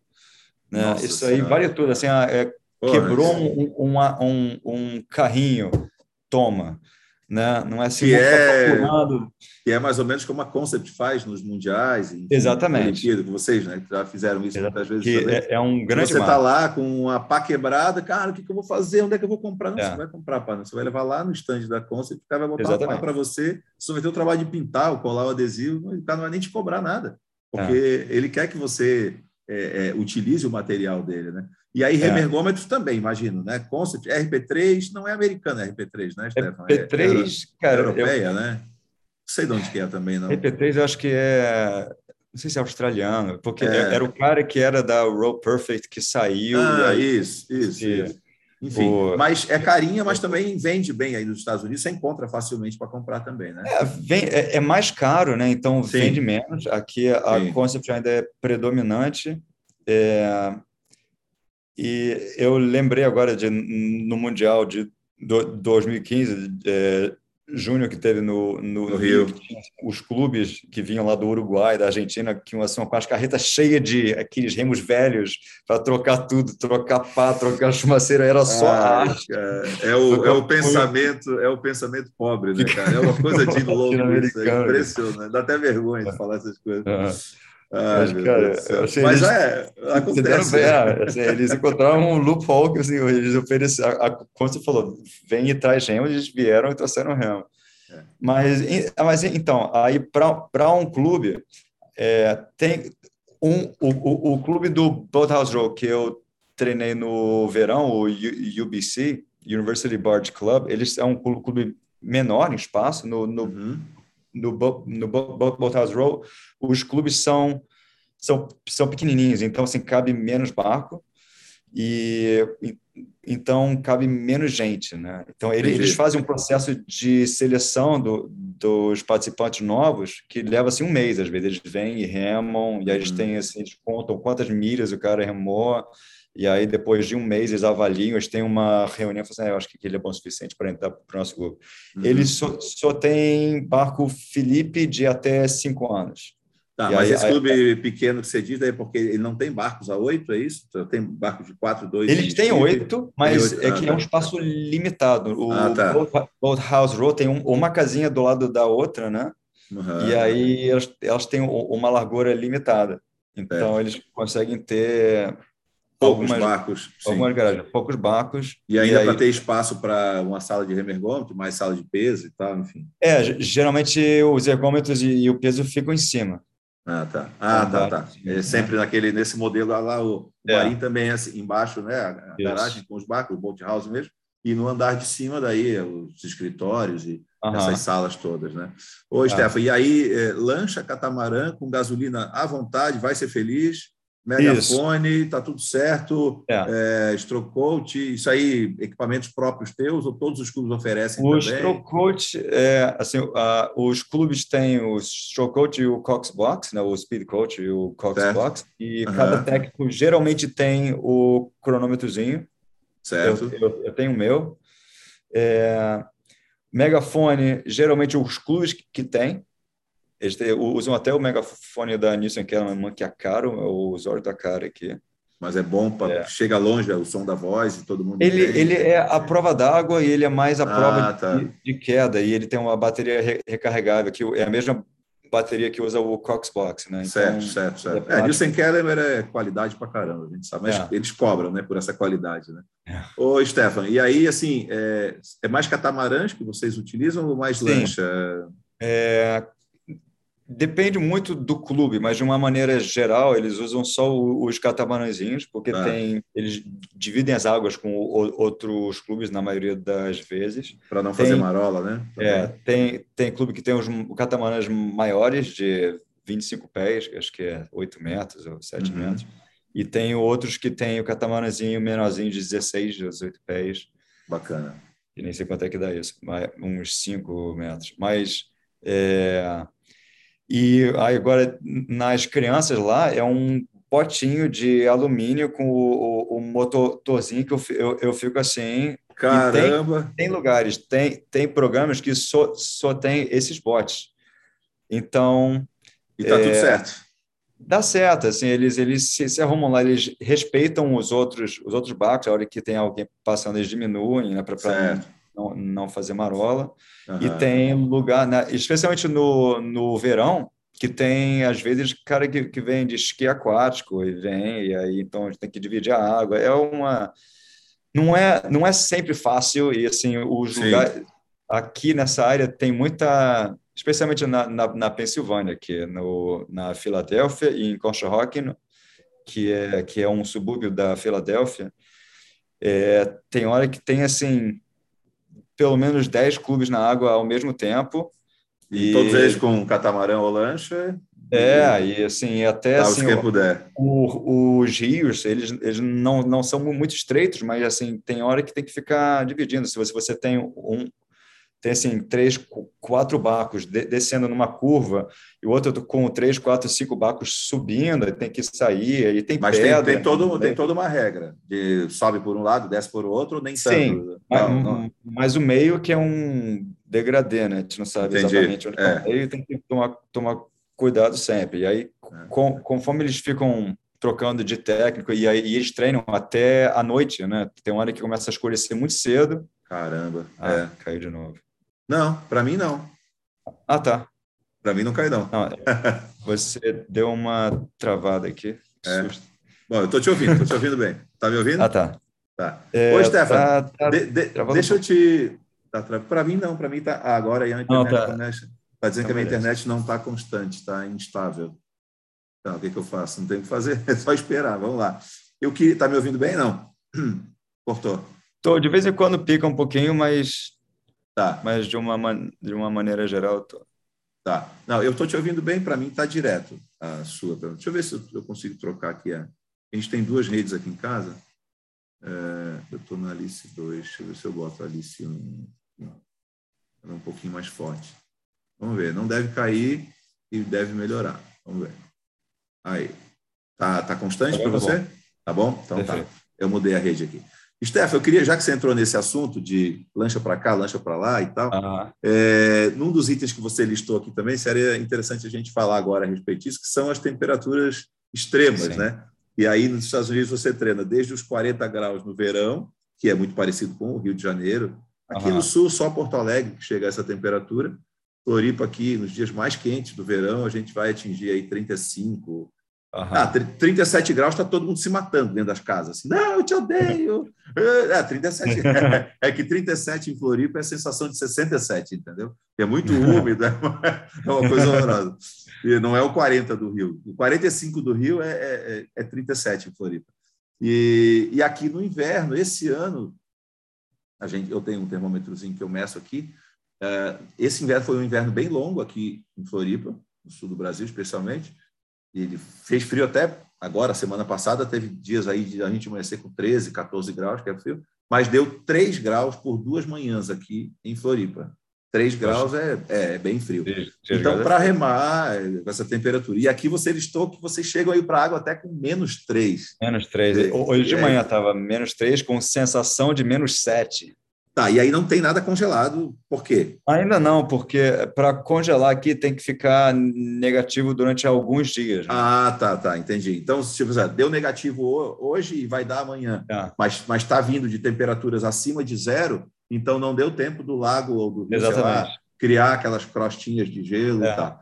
E aí, e eu, eu, ouço histórias, até o próprio José. Você chegou a conhecer o José Iosabal, que foi o francês técnico da Fabiana? Sim. Foi, técnico foi o técnico Conheci. campeão do mundo. Conheci. Ele comentou com ela que lá na França, é, no inverno, eles não deixam de ir para a água, porque às vezes ela não queria ir para a água, por causa da marola, mas acabava indo sempre. Por isso que ela ganhou o Mundial, porque remava na marola. Ele, ele disse que eles tinham que quebrar o gelo na borda das eu rampas. eu, eu já, já, ouvi muita história assim. É. Para colocar o barco e sair remando e no meio assim até chegar numa parte do rio, do lago, onde tivesse água mais assim descongelada, até chegar nesse ponto eles tinham que ir dando umas pancadas. Assim. que louco isso, cara, para chegar lá e treinar, né? É, você chega a passar por isso também, de ter que quebrar gelo? Não, assim, bom. Mas é frio para caramba, né? Menos três. É, porque assim, os lugares que tem água parada, que são os lagos, eles colocam umas hélicezinhas embaixo do, na frente do, do das rampas que ficam ah, em, tá. água. Então a água congela nos outros nos outros lugares ah, todos. legal. Mas do lado ali não, é. não, não congela. E os outros lugares que eu dou treino são no, no Rio, né? Então para o Rio congelar tem que estar muito frio durante muito tempo. Então tem hora ah, que está tá. assim, menos 12 ah, que aí tá. ninguém, ninguém vai para e aí o rio congela durante uma ou duas semanas. Esse aí vai ser o seu. É, é o seu quê? Primeiro inverno nessa região que você está agora? Eu, meu. Há, há, dois anos você estava lá na Flórida, né? Que a gente não, então, eu, não, eu estava na Flórida uh, em do... passeio. Eu, eu vim para cá em 2018, então vai ser ah, o meu tá. terceiro inverno. Então já, já sabe já sabe o que, o que você vai encontrar daqui para frente até. E aí já começa, já, já tá frio agora. vai ser o meu, meu quarto. quarto inverno aqui, sei. Se você já pegou menos três hoje, então, assim, você já sabe o que enfrentar de agora. Já está o quê? Já está frio desde outubro não?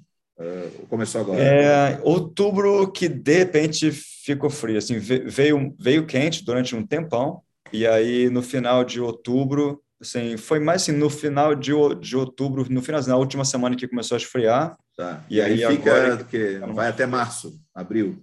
É. é, é, longo, né? Puta, né? É. E aí neva bastante também, onde você, onde você está Não agora. neva muito, mas tem épocas... Tem, tem anos e anos, né? No ah, entendi. primeiro ano que, que eu vim aqui, quando eu não morava aqui ainda, morava só a, a Carol aqui, nevou até no fi, final de abril, assim, nevou, e, nevou muito. E de acumular, daquele jeito de ter que limpar a frente da casa para, as pessoas Às não vezes, derraparem. É. É. Super no, gostoso que deve ser. Né? É. O inverno passado aqui, é. O inverno passado aqui nevou muito também. Aqui a gente mora num condomínio que, que eles limpam, né? Ah, então tá. a gente não precisa se preocupar com isso. Mas é uma história, assim, é outro mundo. São não, coisas que muito legal. Não, Pô, não imagina, né? Eu tô, tô aqui viajando, assim, porque enfim, eu, talvez seja papo até para outro dia, mas deixa eu te perguntar uma outra coisa, cara. É, eu sempre fui muito encalorado na minha vida, então eu sempre uhum. gostei muito do frio, mesmo com a dificuldade que eu passasse para treinar, aqui mesmo no sul que não tinha rampa, agora tem. Antigamente a gente tinha que molhar até o joelho para entrar com o barco na água. Então, pô, eu lembro dos invernos da época que eu remava aqui 5 graus, 4 graus, colocando o barco na água, vivia com a garganta estourada e tal. Nossa, é. É, Fabiana detesta frio, ela adora calor, para ela prefere treinar no calor. Ela, aquele, a, a, nossa parede lá no Rio derretendo e ela saindo de bicicleta para a lagoa, feliz da vida para remar. Eu falei, não, a pessoa não, não pode ser muito certa. É, mas, enfim, é isso aí, é questão de gosto. O que, que você acha? É, como treinador aí, você acha que, que as tuas equipes elas rendem mais no verão? Eles gostam mais do verão, a coisa de roupa, roupas leves e mais. Claro, todo mundo fica mais feliz, né? Com sol, com calor. Uhum, é. É. Ou acabam rendendo mais no frio, onde você vai estar, sei lá, bem agasalhado, até por uma questão de elevação da frequência cardíaca. No frio acaba sendo um pouco mais difícil de controlar, mais fácil de controlar a frequência cardíaca. Pelo menos comigo era assim. No calor, é, uhum. eu sempre achava mais difícil eu começava a fazer força, mesmo estando bem fisicamente, mas eu percebia que, que era muito mais rápido para eu me cansar e me extenuar num treino no calor do que no frio. Você já teve essa noção nesses anos que você está aí passando por frio e calores assim? É uma boa pergunta isso, porque são a, as temporadas aqui fu funcionam de acordo com a, te a temperatura, né? Então, as Sim. competições no frio são de, de 4, 5 quilômetros ah, e no certo. calor são de, de os sprints de, de, de 2 mil. É, eu acho que tem hora, só que menos, porque aqui, o, quando faz calor, a, gente, a hora que, que vai para a água, Hum, e, e, pega um pouquinho de, de vento, não, não, é aquele calor de, de, Rio de Janeiro que vem um bafo quente ou que Sim. para tudo, né? É, por, por, mais que a, às vezes faça muito calor aqui, porque na, no, no verão chove muito também, então fica, fica muito úmido, então Sim. fica assim 36, 37 graus, 38 graus, aquele calor, só que a hora que vai para a água, fica melhor. Fica, e, sim, refresca. É, as pessoas curtem muito também ficar assim no, no verão, porque às vezes o, o inverno é tão tão brabo que as pessoas querem aproveitar todo o minuto que tem de sol e de verão, né? Bacana. Então, de é. uma maneira geral, acho que as pessoas curtem mais é, treinar no, no verão do que no frio. Mais uhum. que o frio, às vezes, é muito frio.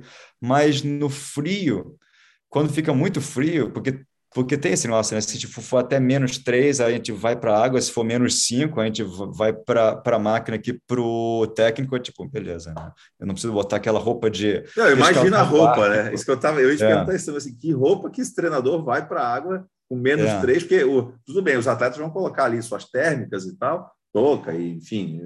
E aí, uma vez que você começa a se mexer também, né? É, aí vai esquentando, beleza, né? Até é ruim botar muita roupa, porque chega uma hora que você está é. ali realmente passando, né, apesar de estar super frio. Mas o treinador não tem o que fazer, né, cara? É, os bates vão ganhando velocidade, a lancha vai ganhando velocidade. vento na cara.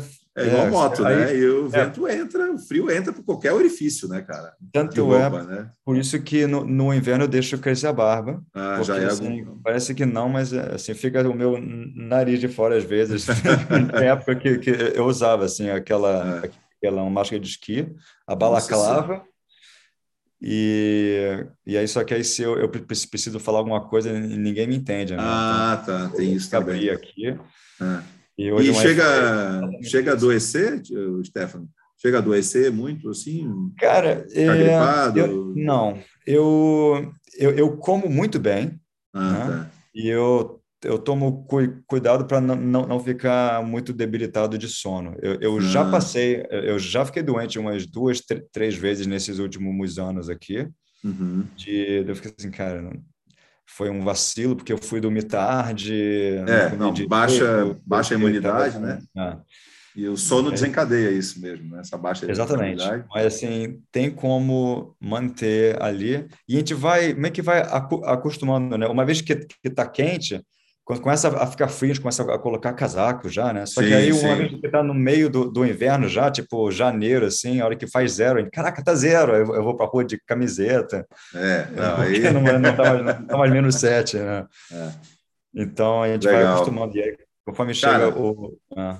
É, só, pô, só assunto maneiro, cara. Assim, pô, eu tô amarradão aqui no papo.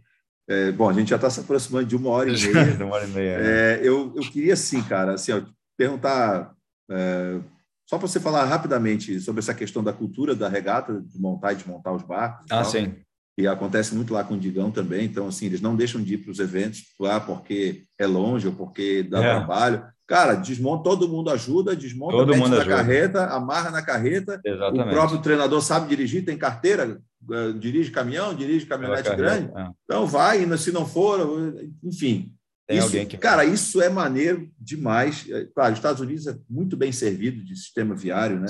São, são rodovias fantásticas. Eu, a gente já viajou bastante também. É uma coisa que a gente sempre gosta.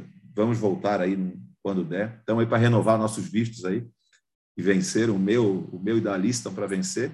O do Davi da Fabiana tão não. bom. É, é, não. Pô, Dá um alô aqui que, que precisa... eu te, te levo nos clubes todos aqui. Eu conheço já conheço to, todo mundo já onde eu vou a pessoa me conhece é, provavelmente na nossa a gente tem viagem a gente tem duas passagens não é duas não uma passagem que a gente remarcou duas vezes e inicialmente era com meu sogro com a minha sogra mas eles estão meio receosos assim com a questão do covid para viajar uhum.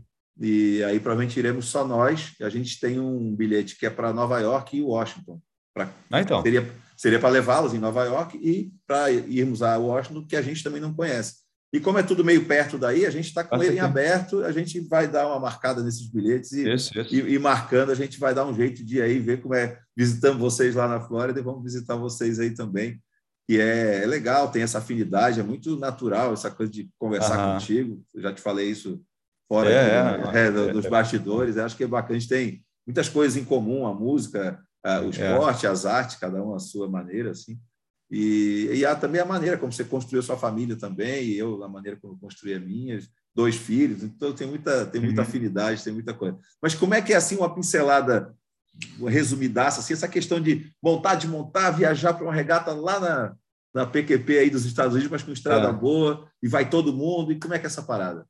Então, eles gostam muito. Uh, o, não só com os masters, mas com as crianças, né? Com os júniores, tem esse quando, quando a regata é muito longe, eles têm essa opção de às vezes passar um dia no, no hotel. E aí eles hum. fazem uma hum. so, social zona. Eu lembro que quando eu, quando eu era, era júnior, a gente viajava, cara, era o máximo, né? Eu fui para o União duas vezes, eu fiz, eu, eu, fiz um monte de amigo, a gente foi para San Diego depois, ficou uma semana viajando, foi assim, uma coisa... Vocês correram é, aquela regata de San Diego, né? Com oito, né? A, a... Com, com um quatro, quatro com. Não, não, quatro é... com, tá. O oito foi o pessoal que foi a, a Seattle, anos depois. Tá, ah, sim, é. Essa aí é aquela, não sei, aquela Classic, é de San Diego, San, né? San Diego Fall Classic. Ah. Eu, Joãozinho, Thiago, Davi, Pedrinho e Gui. Que é uma baita de uma regata também, né? Pô, todas Foi. são, né? E, e eu, eu, voltei lá como técnico, dez anos depois, e ganhei com a, a minha, minha, equipe. Então, foi um negócio muito legal. Que maneiro, que maneiro, que maneiro. É, então, eles têm essa cultura de é, eles escolhem as regatas que eles vão participar no começo do ano, uhum. no começo da temporada, alguns meses antes. E aí, aqui, já que, tem um, é já que o remo é, é, muito antigo, eles têm regata que ocupa todo final de semana, né? Todo dia de, final de semana tem alguma regata. Então, eles, eles têm que escolher Meu Deus quais que eles vão participar. É uma coisa que fica até meio demais, né? No, Sim. Que, Mas tem as, tem as mais tradicionais, como a Head of the Charles, né? Tem, tem. Tem, tem é essa mesmo que você citou aí, lá de San Diego. Tem algumas regatas chaves, assim, que a gente sabe que são tem, bem sim. importantes. Mas tem aquelas, às vezes, pequenininhas que é para você levar a sua equipe é, são, iniciando para medir a febre, né? Sentir, Exatamente. Que é legal, né? Exatamente. né? A gente participou de, de um, um, umas regatas é, uma semana atrás, uma semana e meia atrás, que eram, eram regatas um pouquinho menores, só que dá uma oportunidade de, de uma equipe nova que não, não conhece nada ainda de, de, de ganhar, tirar um segundo, uhum. para não, não ficar assim em último numa regata que vem assim milhares de pessoas. Né? Exatamente, né? exatamente. A gente no, no meu, pri, meu primeiro ano aqui, a gente foi, a gente participou do é, Stotesbury Cup Regata, que é a maior regata júnior do mundo. Tem assim 5 mil inscrições. Nossa Senhora!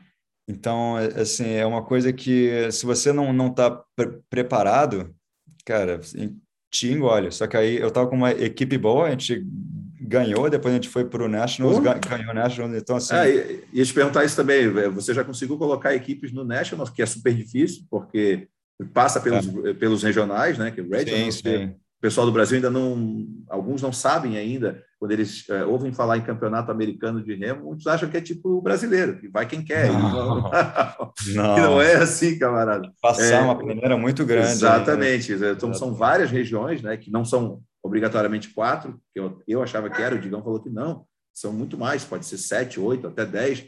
Então, é, é. é norte, sul, leste, oeste, o noroeste, o sudeste, o sudoeste, é. e, enfim, são várias regiões, cada região dessa vai ter os seus trials, né, a sua, sua, sua, seletiva, onde de cada região dessa parece que só viajam é, seis, né? Só classificam os seis primeiros, algo assim ou depende mais? Do, de, depende do, da, da região, depende de, de, de da prova e tudo. É, é. porque eles ah, têm, aqui tem a, a, de New Jersey, que são os primeiros três. Ah, só três? Da, da Filadélfia são os pr primeiros dois. Uhum. E aí a gente conseguiu, a gente ganhou uma, só que aí a gente deu uma, assim, a gente conseguiu entrar, só que a gente foi para o Nationals e, e escolar, que é uma coisa que eu nem, nem sabia que existia. Ah, eu estou escutando pela primeira vez.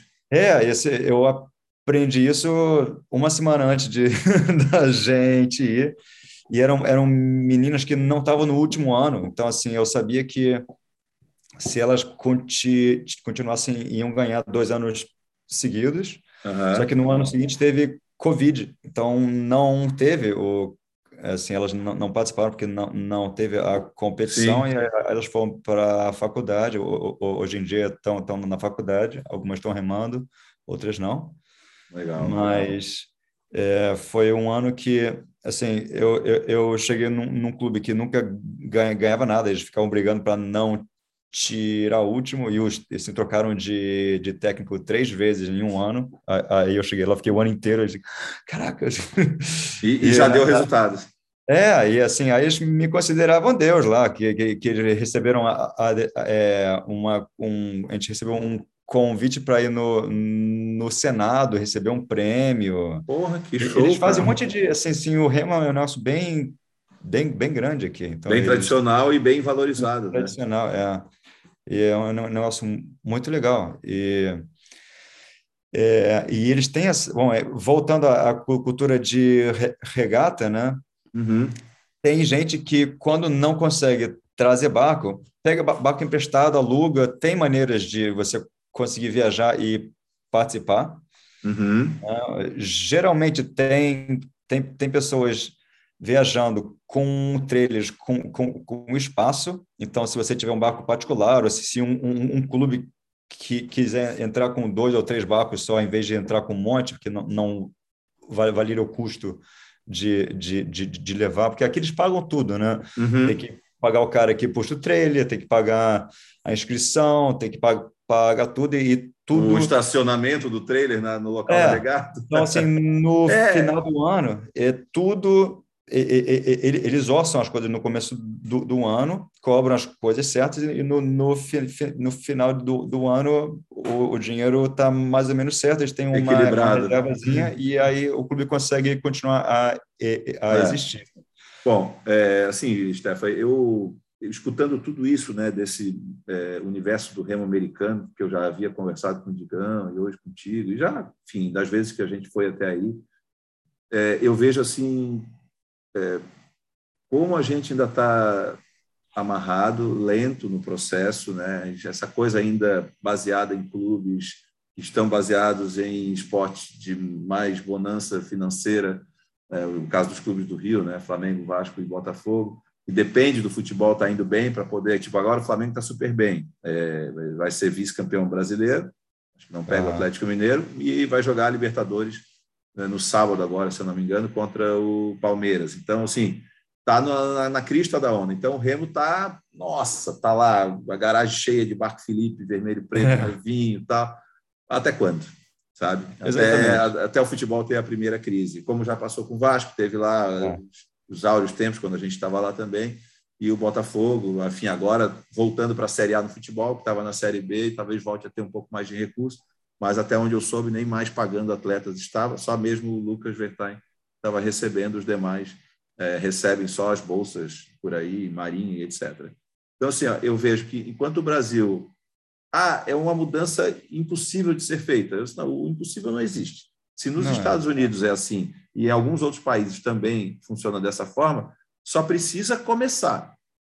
Precisa ter alguns malucos no meio do caminho, alguns malucos, que tenham essa iniciativa de começar é, projetos em boas escolas, escolas que tenham aí uma capacidade de absorver uma modalidade como o Remo, que vai ter seus custos iniciais. Mas Sim. e os frutos? Por exemplo, aqui no Brasil agora está cheio de escola bilíngue. Alice estuda numa, por exemplo. Essas escolas bilíngues têm, não, é, não são bilíngues à toa. Elas estão oferecendo um segundo idioma para quê? Para facilitar esse estudante uhum um, um mercado internacional, seja de trabalho ou mesmo de buscar uma universidade fora do Brasil. Por que não começar a fazer um pouco parecido com o que já existe nessas universidades e nesses clubes que se auto se sustentam? Né? Uhum. Aqui no Brasil também a gente tem clubes que, que, que, se mantêm independente de outras modalidades. Né? Aqui mesmo, em Floripa, Martinelli, Aldo Luz, uhum. Riachuelo. O Grêmio Náutico União, no Rio Grande do Sul, não é o melhor dos exemplos, mas funciona bem também porque é um uhum. clube social e tem várias outras modalidades e tem um quadro de, de, de sócios muito grande que, por pagar em dias mensalidades, acaba dando uma receita significativa ao clube e o Remo, como é aquela coisa da tradição, o esporte fundador uhum. do clube, se mantém com uma belíssima sede que você falou que teve lá no passado.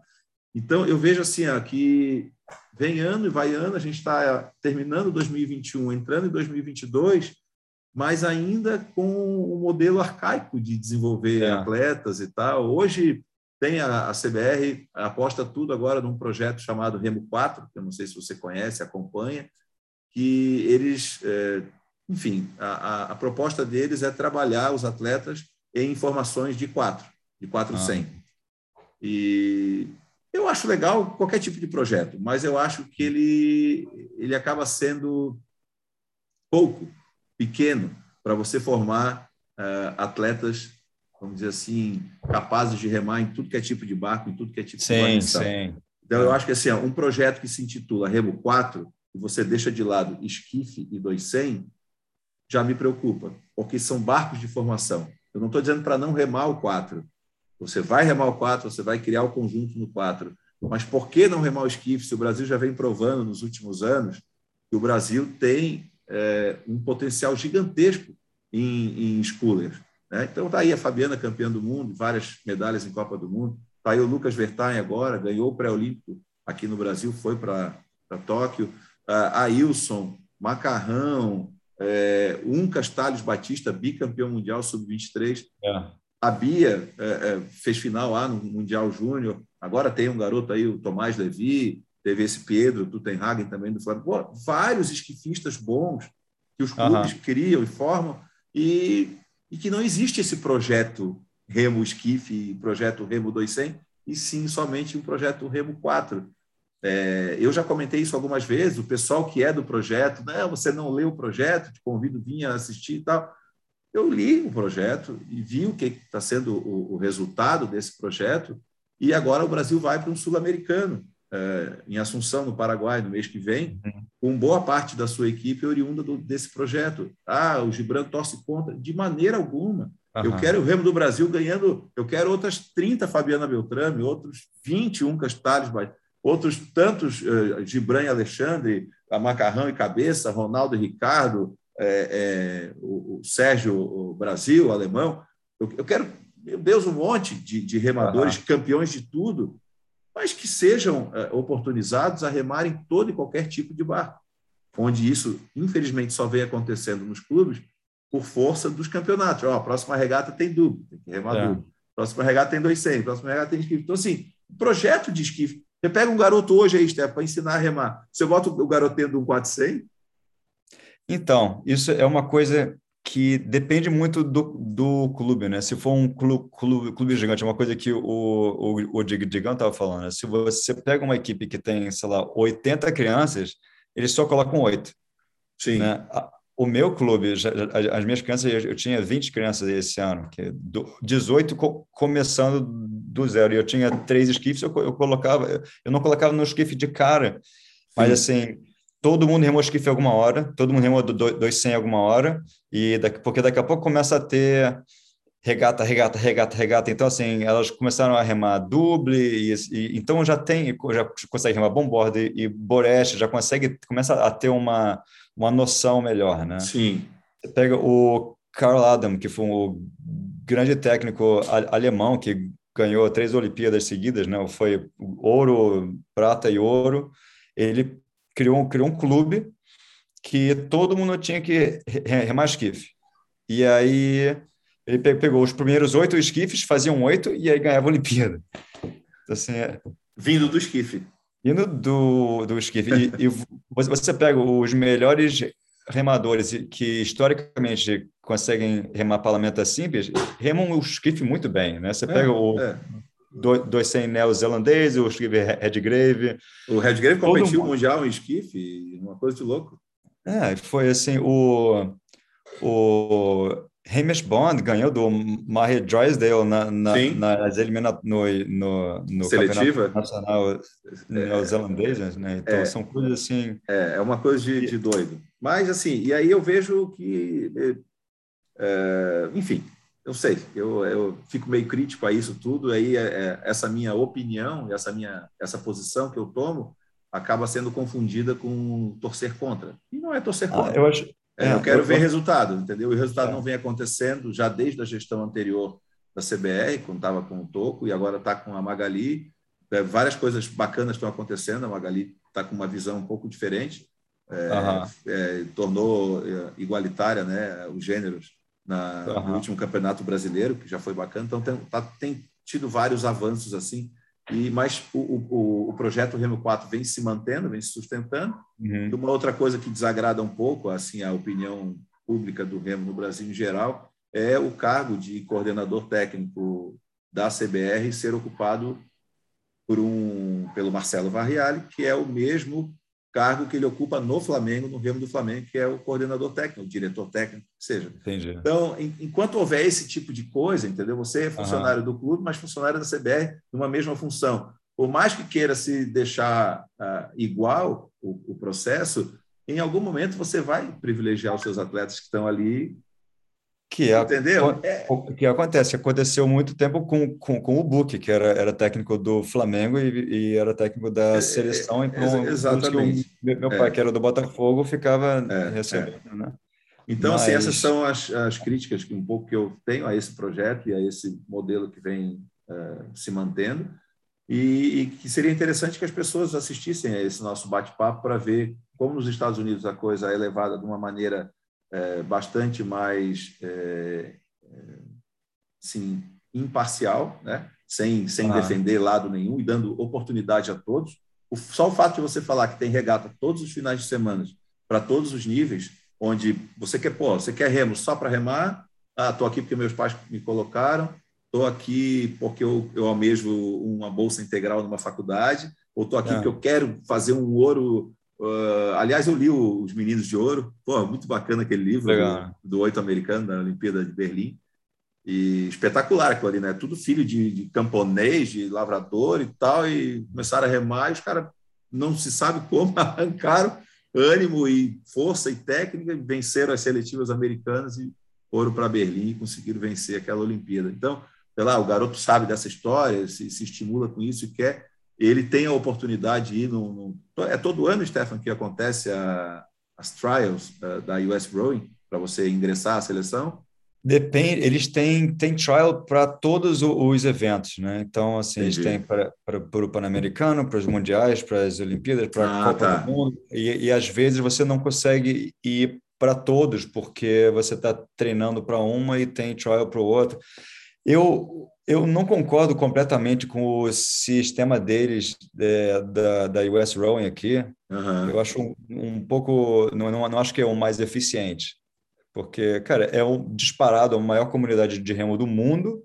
Eles eram para estar tá ganhando muito mais coisa. Muito mais coisa. Isso é, é uma, uma conversa que a gente tem aqui. Uma outra pergunta. É. O Nationals, ele classifica alguma equipe automaticamente? O cara que ganhou o 8 sênior no Nationals, não vai ser o oito americano em nenhum evento internacional. Ou então, talvez... eles têm um tipo, eles têm vários tipos de nationals. Né? Tem, tem o Club Nationals, que ah, não, tá. não, classifica nada, e tem, tem o ah. IRA, que são as classificatórias em si. Ah, tá. É. Então, eles têm. É, é, é, é um sistema um, um pouco estranho que eles foram crescendo e aí virou o que é. Virou o que virou. Ou seja, eles não montam, vamos, vamos pensar no oito, que é o grande sempre barco americano. Todo oito americano, quase que obrigatoriamente, vai ser um oito de, um, de uma universidade ou de um clube. Não, só. não, não, não, não. Então, isso não? aí mudou. Na, ah, na, tá. na, época era assim, isso durante muitos anos era assim, e ainda é assim com o skiff, claro, ou então claro. Com, com, com, barcos é, 200 ou duble, as pessoas treinam por si, e aí depois fazem os trials e aí ganhou quem, vai. Quem, quem, quem entrar vai. Tá. Para barcos, barcos de... grandes eles fazem mesclas e vão testando eles até... fazem, é, eles fazem seletivas individuais e aí por ergômetro e, e, e, e, e provas e aí eles compilam para um, um, barco maior hum. que treina junto pouquíssimo tempo. Assim, eles tre treinam juntos sei lá, dois, três meses. Tem a, amigos meus que foram para Mundial no Fora Esquife e tre treinaram juntos, sei lá, dois meses. Porra, é muito pouco. Mas e super o... bem fisicamente, é, bastante o, seis. E o Fora Esquife é um barco que no, do pr primeiro ao sexto chega, eles chegam em um segundo. É. Quer dizer, não. É, é, tem coisas assim, a gente conseguiria conversar horas sobre como que eu acho que a US não é tão eficiente. Eu acho que o modelo neozelandês é o, é o me, melhor que tem. Talvez eles por ser me, menor, né? Tem uma amostragem menor. E... Eles, eles fazem o, o campeonato nacional deles ser a se, seletiva em si. E uhum. se, se você entra, você vai para. Eles têm quatro centros de treinamento que você vai, vai para o seu, dependendo de onde que você mora. E aí ele, você treina lá durante um ano para um Mundial. Se for uma Olimpíada, treina pra, durante dois anos.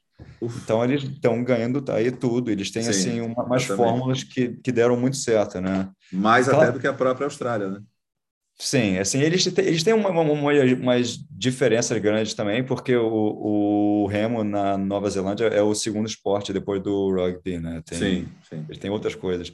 Nos Estados Unidos, a US Rowing é um órgão meio que independente, assim, o, o, aquele negócio que a gente estava conversando sobre os atletas não receberem di, dinheiro para fazer parte da seleção, eles pagam as passagens para ir para o Mundial. Eles que pagam a passagem, eles que pagam a estadia, não tem assim, uhum. não paga nada para eles, só a Olimpíada.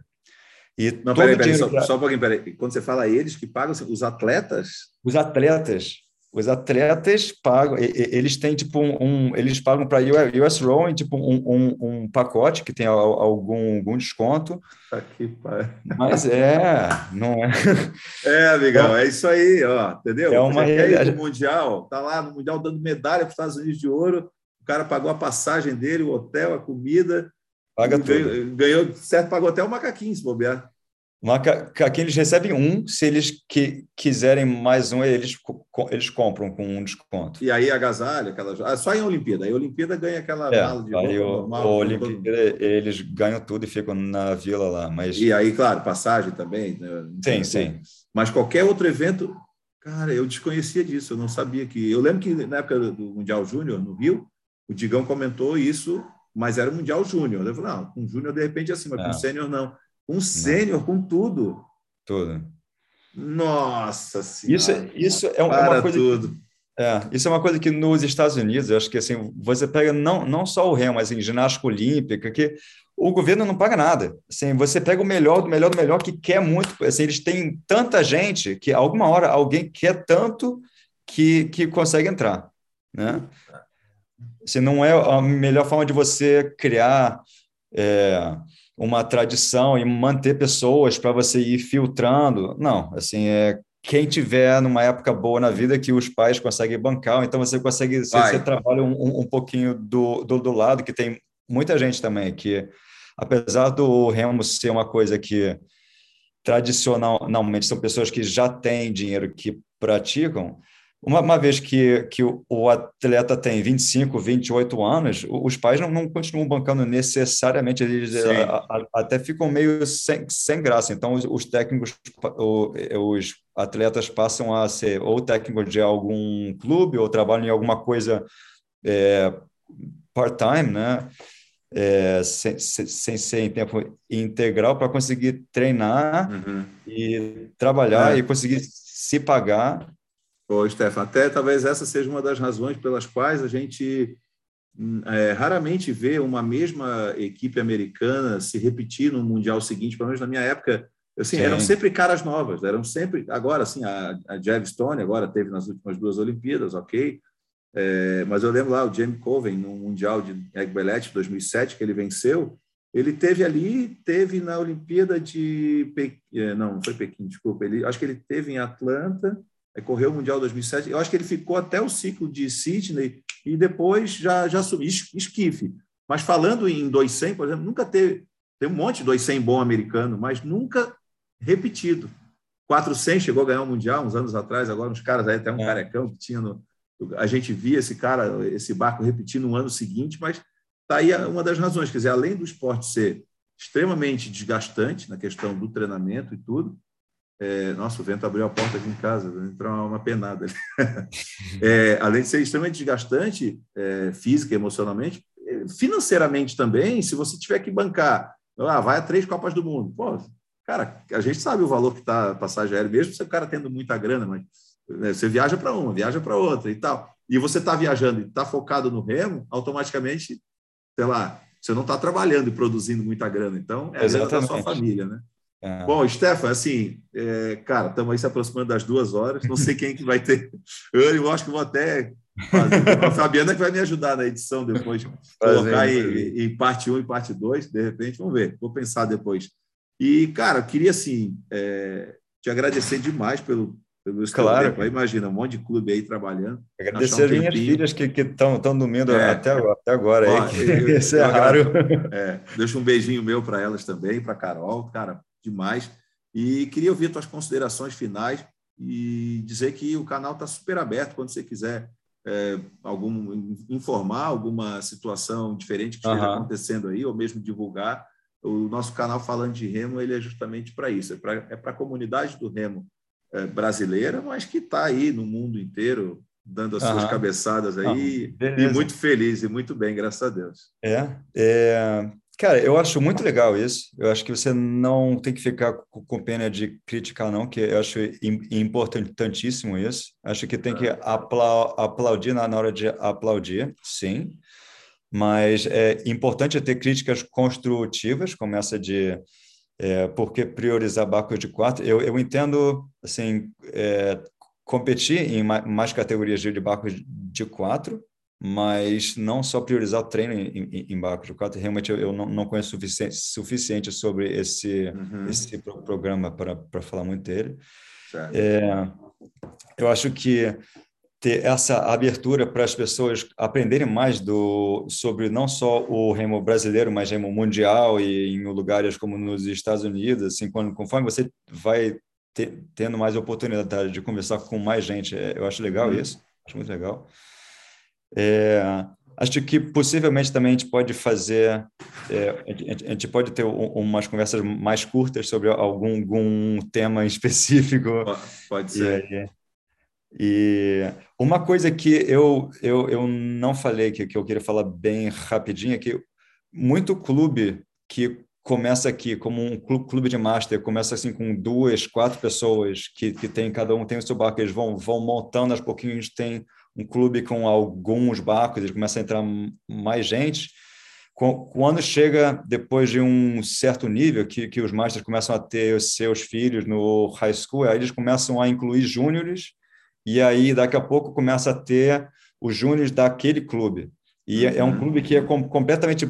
Ele começa com os masters e é bancado pelos membros, e depois, uma vez que entram os júniores, os júniores começam a pagar e eles, que, que, que, nem eu disse, eles ossam tudo no começo do ano para ter cer certeza que eles vão conseguir pagar tudo. Eles fazem os, os fundraisers aqui que o Digão falou que eles juntam uma grana. Tem clubes que não juntam tanto assim, mas assim. É, é mas é tudo uma... ajuda, né? Mas tudo, tudo ajuda. ajuda. Às vezes conseguem comprar um barco, ou um ergômetro, ou remo, ou alguma que seja. Assim. É um dinheiro que não está orçado.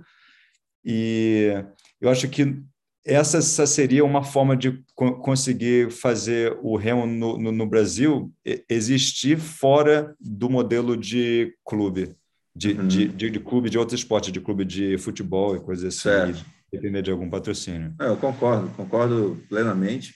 E uma outra coisa que o Digão falou também, que eu acho que acontece aí também, é que assim, é, como esse atleta, como esse remador ou essa remadora que passou por esse processo todo e teve várias portas sendo abertas, porque o Remo possibilitou isso a ela, de ingressar numa faculdade, e depois ela atinge um, um emprego dos sonhos no, no curso uhum. que ela se formou, é, não é raro as pessoas voltarem a, e chegar no clube e, e ah, o que, que vocês estão precisando aí? Exatamente. Ah, pô, não, o cara vai lá e muito, muito, o, cara, ó, o, cara, não quer saber, não quer prestação de ah, é. conta. Ele, ele tira, tira o talão de cheque e anota lá, pega aí 100 mil dólares, vai brincar, vai pintar o clube, vai. Sabe? Então, é. assim, é a, é a, lei do retorno, né, cara? Você recebeu Exatamente. tanto, você volta lá para agradecer, não só de boca para fora, como muitas vezes é. a gente vê aqui no Brasil. A gente quer ajudar, mas até ajudar aqui no Brasil tem sido complicado ultimamente. É tá? difícil, tá? é. é. E, é. Acordar. Acordar. Bom, deu horário.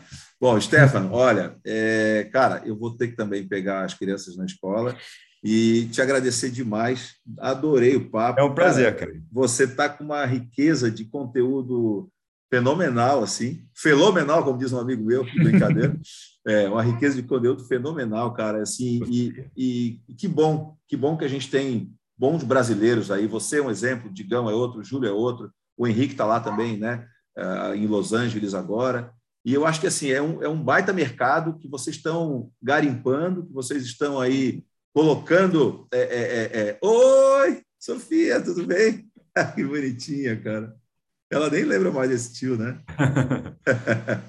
hein, Stefan? Então, é, um, é, uma estrada que vocês estão é, recém-capinando, né? abrindo, uhum. uh, que não é bem assim, Estados Unidos não precisa capinar a estrada, mas, enfim, vocês estão abrindo uma estrada para outros treinadores brasileiros. Sim, da, com certeza. daqui a, daqui a, sei lá, a dois, quatro, ou até daqui uma década, a gente vai enxergar isso. que bonitinho.